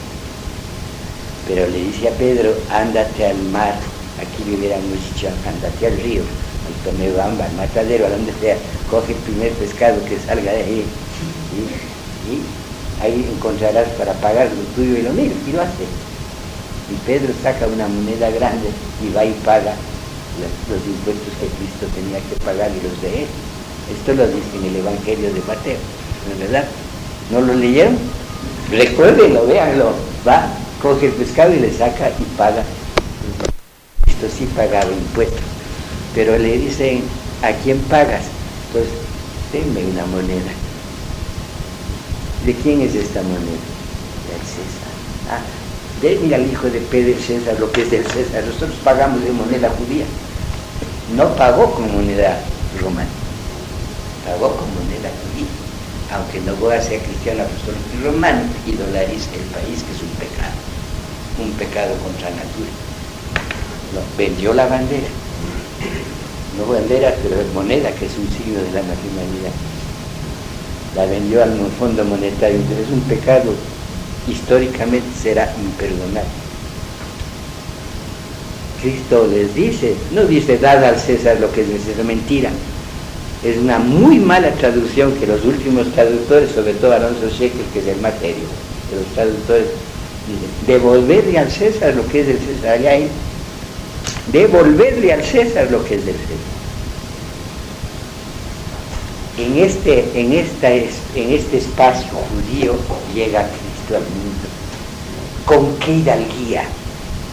Tal hidalguía que si dijo que las zorras no tenían dónde reposar la cabeza, en otro momento que búsquenlo de la palabra de Dios, refiriéndose a, Herodes, les dice a sus discípulos, díganle a esa zorra, ni siquiera dice a ese zorro, sino a esa zorra, que no le tengo miedo. Es palabra de Cristo. ¿No lo han leído? Mal educado el niño. No tenía miedo. Llega en un momento y con una rebeldía extraordinaria, extraordinaria, tan rebelde que ya me han oído muchas veces esto porque es un tema obsesivo en mí y no pienso negarme el consuelo de esa obsesión. Cuando se atreve a decirle al Padre, ¿por qué sabiendo todo como tú lo sabes, ¿por qué me has dejado solo? Porque tú sabes hasta dónde llega la malicia negociante de Judas, de mi amigo Judas, de Iscariote. Que hay que ver hasta dónde fue culpable, hasta dónde la comunidad le, le hizo traidor. es un representante del pensamiento comunitario. Era tan cobarde, tan canalla la sinagoga que no se atrevió a hacerlo ella. Lo habían pensado y decidido, estaba decidido por los más grandes sabios viejos, viejos verdes sin vergüenza. Cómo huyeron con el rabo entre piernas cuando Cristo comenzó a escribir en el suelo los pecados de ellos le acusan a la adúltera porque quisieron pecar con ella y ella no les aceptó. Por eso le acusaron. No fue por otra cosa, no fue porque era adúltera, sino porque no les afectó a ellos. Miserable, han de haber querido gratis. Judíos. Esa es la pura verdad. No contarán esto en el seminario. Pero es la verdad, es, evidente. Qué valiente escribiendo y los viejos no pondrán mi nombre. Ananías es. Equivocó. Y rompe con todo eso, Cristo. Con todo eso, con una valentía, con una valentía enorme. Fíjense todo lo que aporta el judaísmo a nuestra fe y todo lo que todavía no nos hemos liberado. Ustedes que son grandes discípulos del derecho canónico y lo serán más, sobre todo si llegan a ser obispos, Dios les libre. Agradezcan a Dios a lo que momento al que hemos llegado, porque en el canon 83 del derecho canónico, que antes decir derecho canónico era decir el decano, esto es así y no hay cambio. Hoy, el 83 dice el obispo. Mientras no sean asuntos relacionados a la esencia de la persona humana, puede ir cambiando las disposiciones del derecho cuando hay una causa pastoral suficiente para que se vaya haciendo una costumbre que termine siendo ley. Que las leyes deben comenzar haciéndose vida. Entonces llegamos al final de lo que queríamos en esta clase.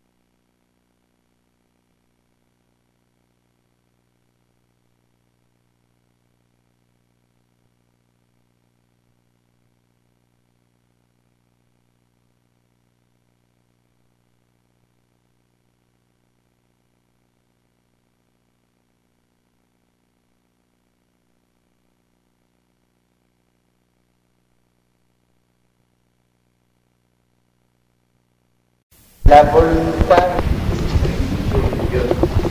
y dice dice las cosas tantas maravillas en San Francisco puede detenerse a percibir el perfume de una rosa y a sentir la picadura de la espina y le llama hermana espina y hermana rosa y encuentra un vínculo de relación maravilloso, no solamente con todo lo que las cosas le dicen de Dios, sino con todo lo que las cosas son en sí mismas.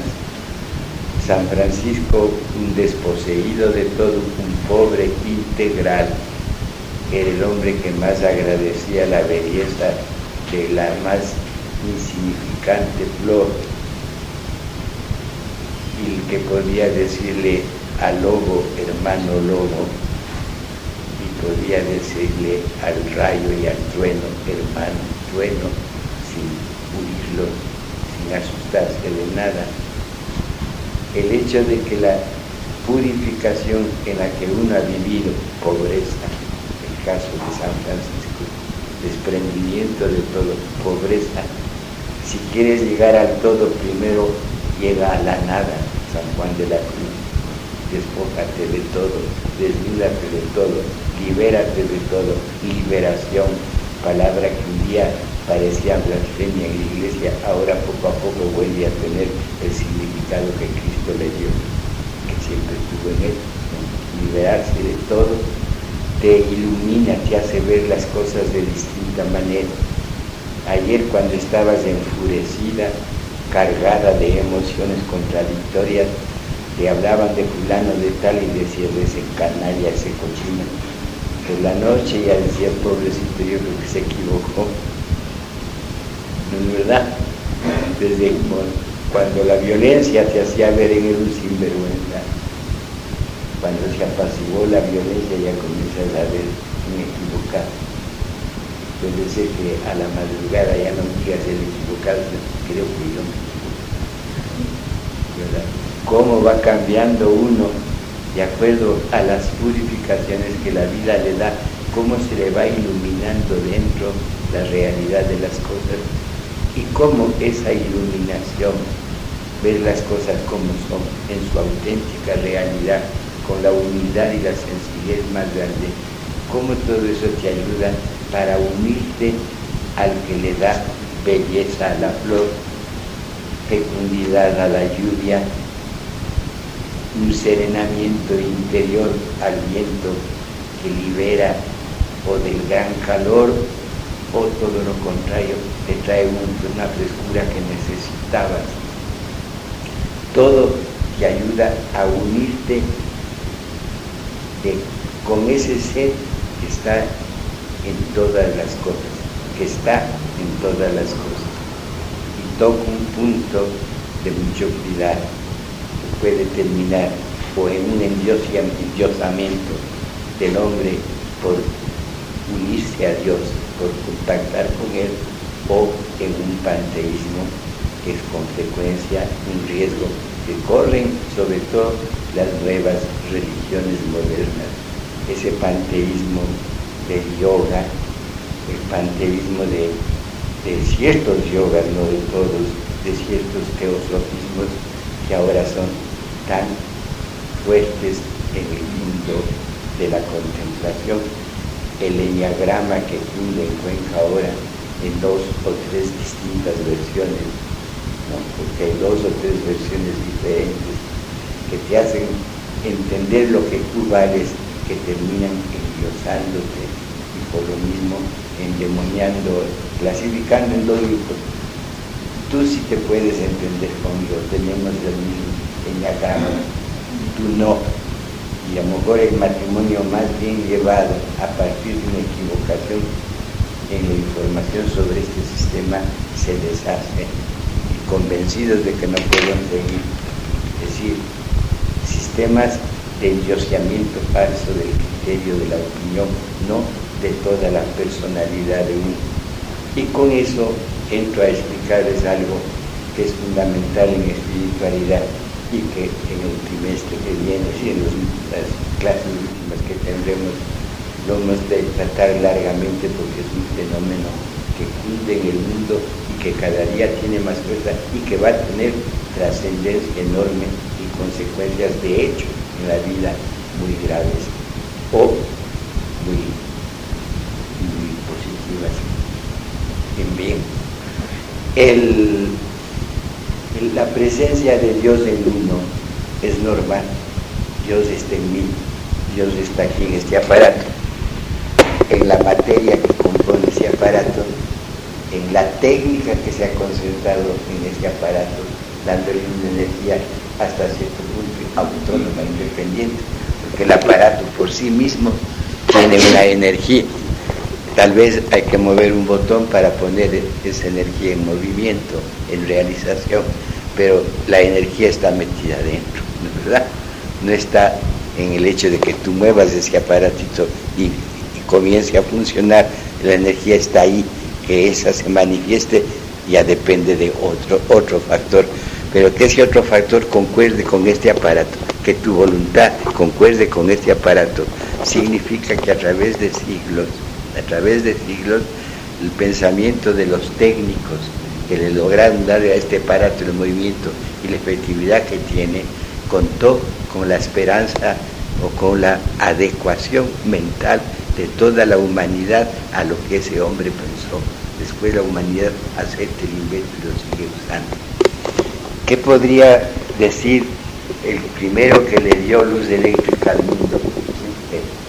Emerson, creo que es el primero. Bueno, que si este momento viniera al mundo y viera todo lo que a partir de su invento el mundo ha logrado. ¿Qué diría el primero que vio la posibilidad de comunicarse a través de los mares con el, telegrama, fue lo, primero que se morse, ¿no? El,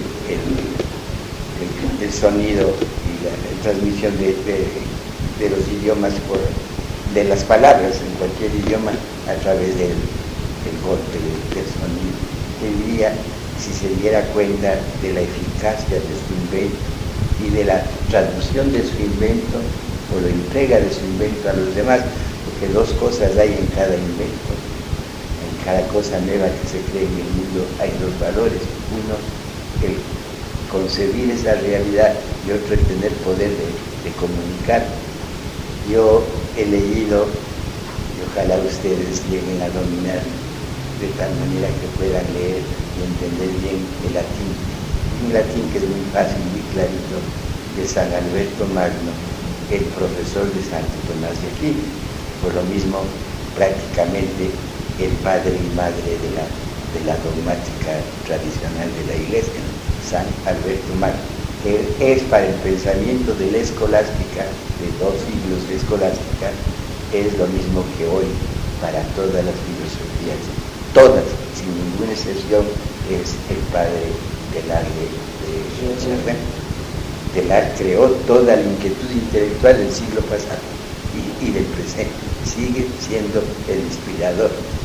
A partir de su himno al universo, de ese encuentro con Dios, cuando celebra la Eucaristía sin pan y vino, con el sol en las manos, es maravilloso.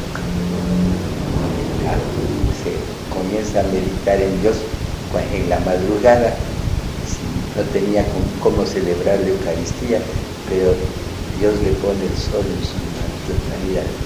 Es una maravilla. Bien, de todas maneras, el poder crear algo y el poder comunicar a los demás, se encuentran dos poderes en los que se, uno descubre precisamente hasta dónde llego yo y hasta dónde llega ese algo que me mueve dentro de mí, ese algo que pone en movimiento mi ser. Yo les decía, y, lo repito muchas veces porque lo he vivido, yo quiero mucho a mi comunidad, a la que me formé a los carmelitos. Ahora, después de 20 años de vivir fuera de comunidad, con mucho dolor, porque me costó mucho dejar y acostumbrarme a la soltería, soltería de obispo, que suele muy pendeja, bueno, eh, yo le siento tanto, tanto la fuerza de, la tradición, de lo que yo aprendí, que me sigue acompañando.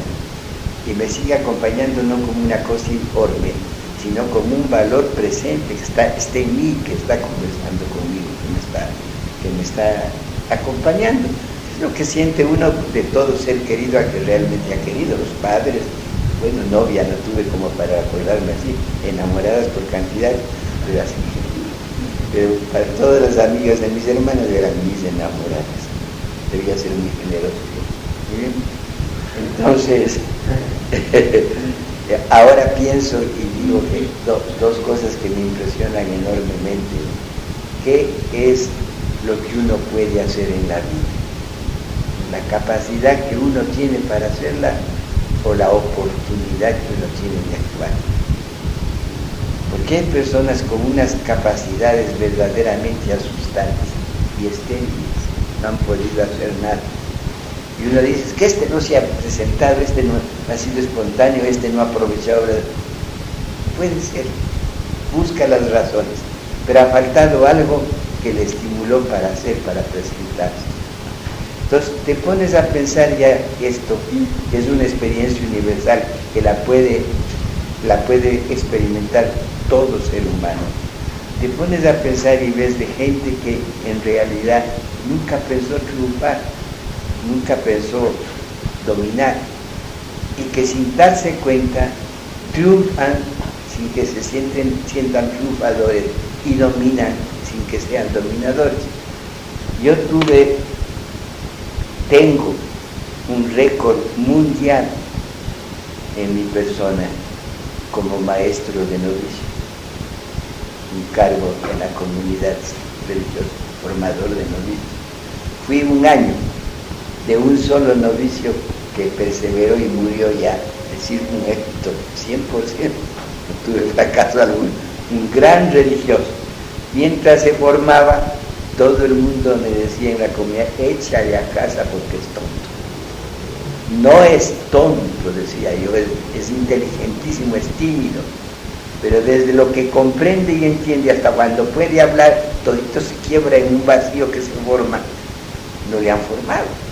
Ya, ya entró de veintitantos años para el noviciado y los años anteriores casi no había tenido más que escuela. Y nada más, si no había tenido oportunidades de desarrollarse, esa inteligencia estaba amputada o estaba cortada o presionada para que no se desarrolle. Estaban haciendo de ese hombre un bonsai, cortándole las vías para que no crezcan. El bonsai es una amputación, es, algo maravilloso, pero es un reducir toda la potencialidad de un árbol, verlo en miniatura. Es maravilloso como, como entretenimiento, pero si te pones a pensar bien, es contra natura. Bien, de todas maneras, eso aparte, porque sí me gusta el bonsai, que se dedican a cuidarlos. Pero eh, yo, este niño le, le hice profesar, profesor, y murió ya. Se llamaba Néstor Narváez Luna, colombiano, no era mi pariente, ni, ni Adán. Pero qué hombre iba a dar clases de catecismo en la selva, en la guardia y todo eso, y la gente se quedaba a comer dos, tres, cuatro, cinco, seis horas hablando de Dios, pero ¿qué hablas de Dios en seis horas, Néstor? La gente le seguía. Tres padres carmelitas estaban ahí en la Guayo, los tres graduados en Salamanca y con magníficas notas. Subían al púlpito o a la misa a dar la homilía y todo el mundo se salía. Se cansaba, se ponían a hablar teologías en la selva y nadie les entendía ni nadie las casa y a Néstor le aguantaban horas. bueno, ¿cuál es la, razón por la cual a, Néstor le aguantan horas? Y uno de los padres me dijo, la misma por la cual tú le aguantaste un año y le hiciste profesar. No es Néstor, es alguien que habla en Néstor, es alguien que actúa en Néstor, es alguien que, se revela en Néstor que tampoco era guapo como para impresionar tanto que le tengan seis horas viendo. Se fue afinando poco a poco con la vida.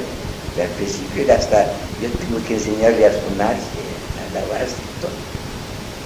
Porque era un carpecinito, a que te laves todos los días, todos los días ducha, todos los días Néstor. Y si necesitas dos, la, la ducha, te espera, no te preocupes, báñate y llegó a tener un amor por el agua, que es el primer encuentro con Dios. El agua bendita primera es la ducha, no la de la pila.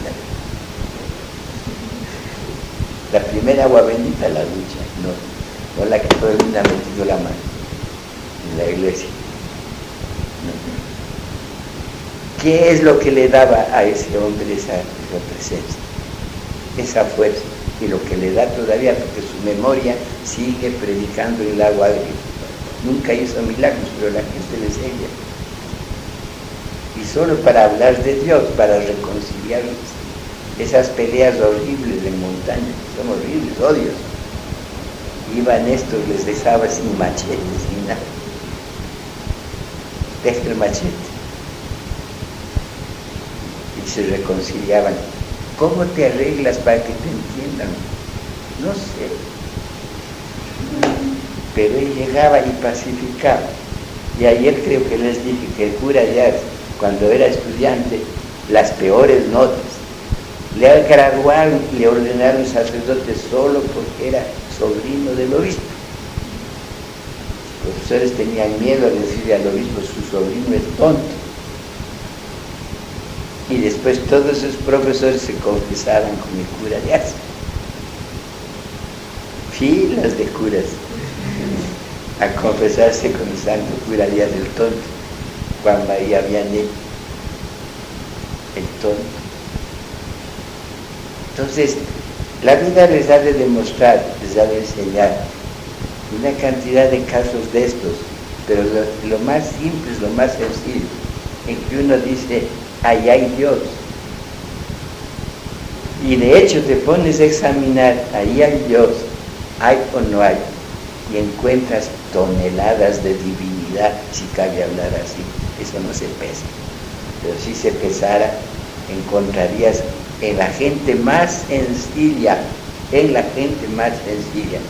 El José Miguel Chuchuca, mi gran amigo, cuando le frotaba, se frotaba primero una vela en los pies del Cristo grande que está a mi confesionario en la catedral. Y después de frotarle bien al Cristo pasaba la vela en las llagas que el pobre tenía en los pies. Aquí, las llagas horribles. Después ya optó por primero frotarse él las llagas y después frotarse a Cristo. Yo creo que para qué hacer, a ver si le pasan mis llagas y se da cuenta de lo que sufre. Y los diálogos que yo le oía que tenía, conversaba con Jesús, yo le oía desde el confesionario las cosas que le decía. Carajo, casado, no estás, qué bien has hecho casar. Qué bien has hecho es más cruz que la que, la que te tiene atado. Y así conversaba, conversaba. Y yo cada día lo iba queriendo más y lo iba conociendo más. Y yo, yo habría iniciado el trabajo de beatificación de ese hombre antes que del padre Matorelli y tantos Qué alma más linda. Y qué paz tenía. Y cómo aceptó mejor que Job las llagas nosotros vemos la figura de Job, a mí me encanta, que es un rabioso como yo, me encanta. Pero Job llegó a la blasfemia, y, no una vez, sino miles de veces. Si hubiera podido morderle a Dios, le hubiera mordido. Y no había en esa época vacuna para de contra la rabia, pero que tenía derecho a ser rabioso, tenía derecho todo le fue quitando Dios y de manera tan brutal. ¿Para qué? Uzqui, ¿para qué? Cuando pienso en Abraham llevándose el hijo para matar, obligándole a cargar la línea. Dios mío, pero qué brutalidades estás haciendo y eres Dios. Y después aparecen las zarzas del cabrito, ¿ya? y le libra al hijo de morir. Yo no entiendo esa figura bíblica, perdónenme, pero no la entiendo. Que Dios le obligue al padre a matar a su hijo. No lo entiendo. No la entiendo. Y le pido muchas veces al, al Néstor, a quien me sigo encomendando, ayúdame a entender. Y no soy tonto, he demostrado que no soy tonto, pero no entiendo, pero no entiendo, no le entiendo a Dios es una de las cosas que cuando le vea le tengo que pedir que me explique, que no me quiero pasar la eternidad ignorante. No debe haber cabida para la ignorancia y la eternidad, porque estaremos bien iluminados y no con gas barato, con gas inagotable. Bien, el hecho de que Dios hable en ti, de que Dios actúe en ti, es maravilloso, pero es peligroso es peligrosísimo. Puede ser que no sea Dios el que hable Que te imagines que es Dios. ¿Ah? Que te imagines y tu imaginación, ¿quién te la quita? Ah, y de que se atreve a decirte, estás, estás loco, estás chiflado, estás soñando. Y desgraciadamente, desde Simón el Mago hasta el día de hoy, los falsos falsos intuitor y ¿cómo se diría los que tienen intuición? Bueno, los que intuyen a Dios, los falsos. bueno, intuitivos es el calificativo, pero sustantivo.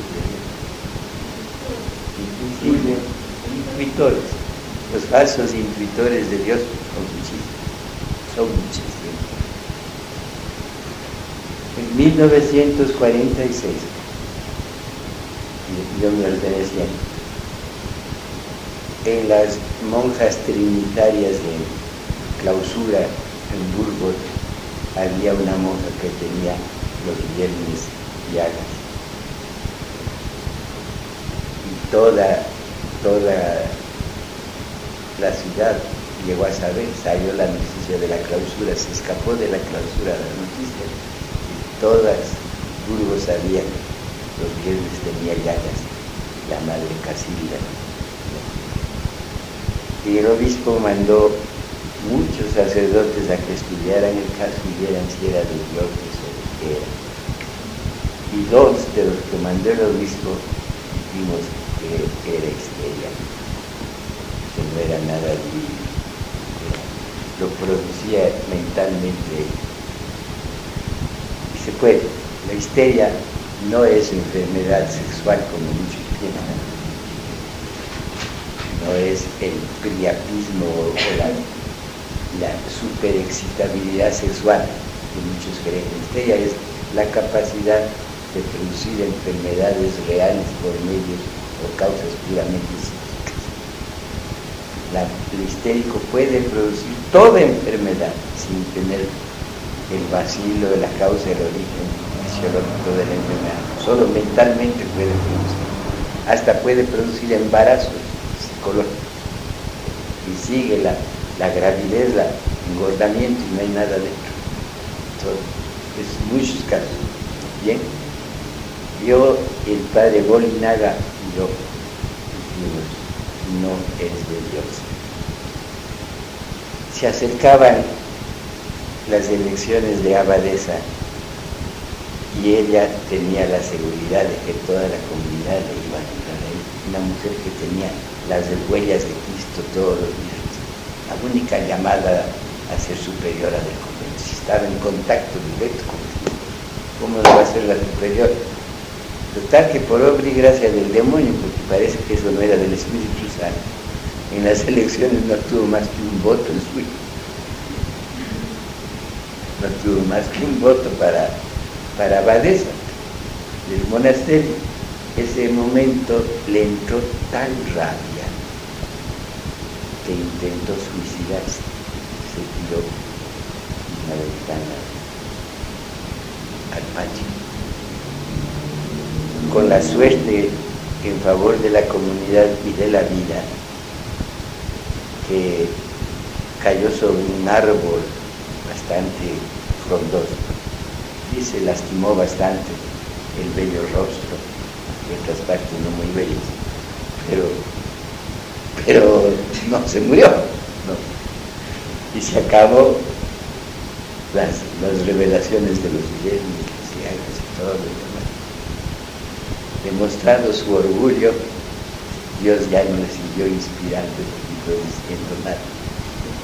Entonces, les pongo un caso entre miles, que se pueden probar y que los hemos visto aquí mismo. No hace mucho, la famosa Patricia vino desaforada a pedirme que les ayudara porque tenía un caso de endemoniamiento y que la endemoniada le había escupido en la cara y rasgado la cara a un hermano obispo. Entonces todavía no era obispo.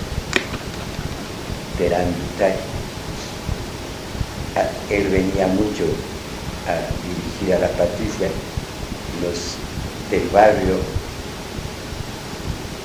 No sé si ustedes recordarán, yendo al seminario, había un sitio donde sembraron árboles de tomates que estaban vivos. Sí, después de allí, la fábrica de, donde guardan los tanques de, había unas dos hectáreas llenas de, de árboles de tomates, tomates de y ahí, más adentro, una casita bastante buena de los y ahí estaba la endemoniada. En realidad le encontré al padre Terán leyéndole el Evangelio yo tengo una capacidad que Dios me ha dado, que yo no necesito camisa de fuerza para los locos. Yo les domino, por curiosos que estén, les domino y no, y no les domino ni diciéndoles nada, sino mirándoles. Entonces entré, dejo de blasfemar, dejo de, gritar, de, de darle ataques catalépticos. Y le pregunté al esposo pobre que era un animalón enorme. Y le dije, ¿desde cuándo le comenzaron estas cosas? Dice, son unos tres meses en que vivimos aquí, eran de Machado. Desde que llegamos aquí comenzó con estas cosas. Y nos contó, mientras ella daba la impresión de que estaba desmayada. Nos contó toda una serie de episodios. Y yo le dije, verá, la única causa de la enfermedad que ella tiene es que ella no está contenta en Cuenca. Ella quiere volver a, a marchar. Intente, intente regresar y me sale después de, ya el padre verano. Ya de seguir rasguñando la cara, si le sigue leyendo levantarse inmediatamente desatado. No es del demonio, no, no, no es la cosa tan simple, dijo el padre. Eso, eso creo yo. A la noche vino el, el marido a agradecerme que con solo anunciarle que se regresaba a Cuenca, de, a Machala a vivir, ya no volví a tener ningún incidente de posesión diabólica. Bueno, algo ridículo, pero que suele suceder a diario.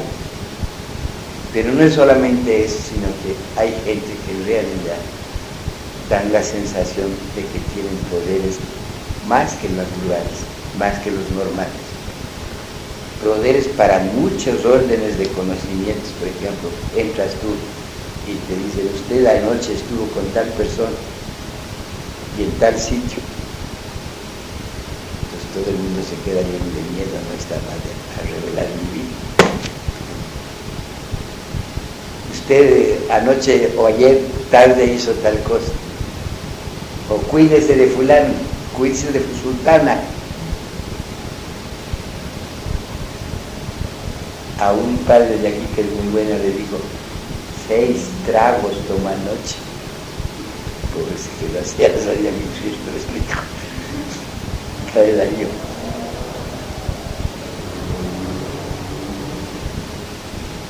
Bueno, hay gente con poderes, son de Dios. Eso. Que Dios autoriza, que Dios permite, no niego. Pero que eso sea de origen divino, eso hay que probar. Ahora les voy a poner las reglas por las cuales se conoce que algo es de origen divino. Primero, no se publican. Si Dios las permite, le impone silencio. Recorran el Evangelio, verán después de cada milagro, no digan nada. La primera advertencia del Señor, no digan, vayan al templo a agradecer, pero no digan nada. Lo primero que produce Dios es silencio. Segundo, una generosidad enorme. La persona cambia, quiere darse, no, no dar lo que ha oído, lo que sabe, no, darse. Y tercero, una humildad a toda prueba el hecho de que haya tenido algo de Dios le hace cada vez más humilde. Son los tres signos de que puede haber algo de cierto. Pero si apenas tienes algo, comienzas a publicarlo. Mmm, eso es como las gallinas que cacarean sin poner huevos.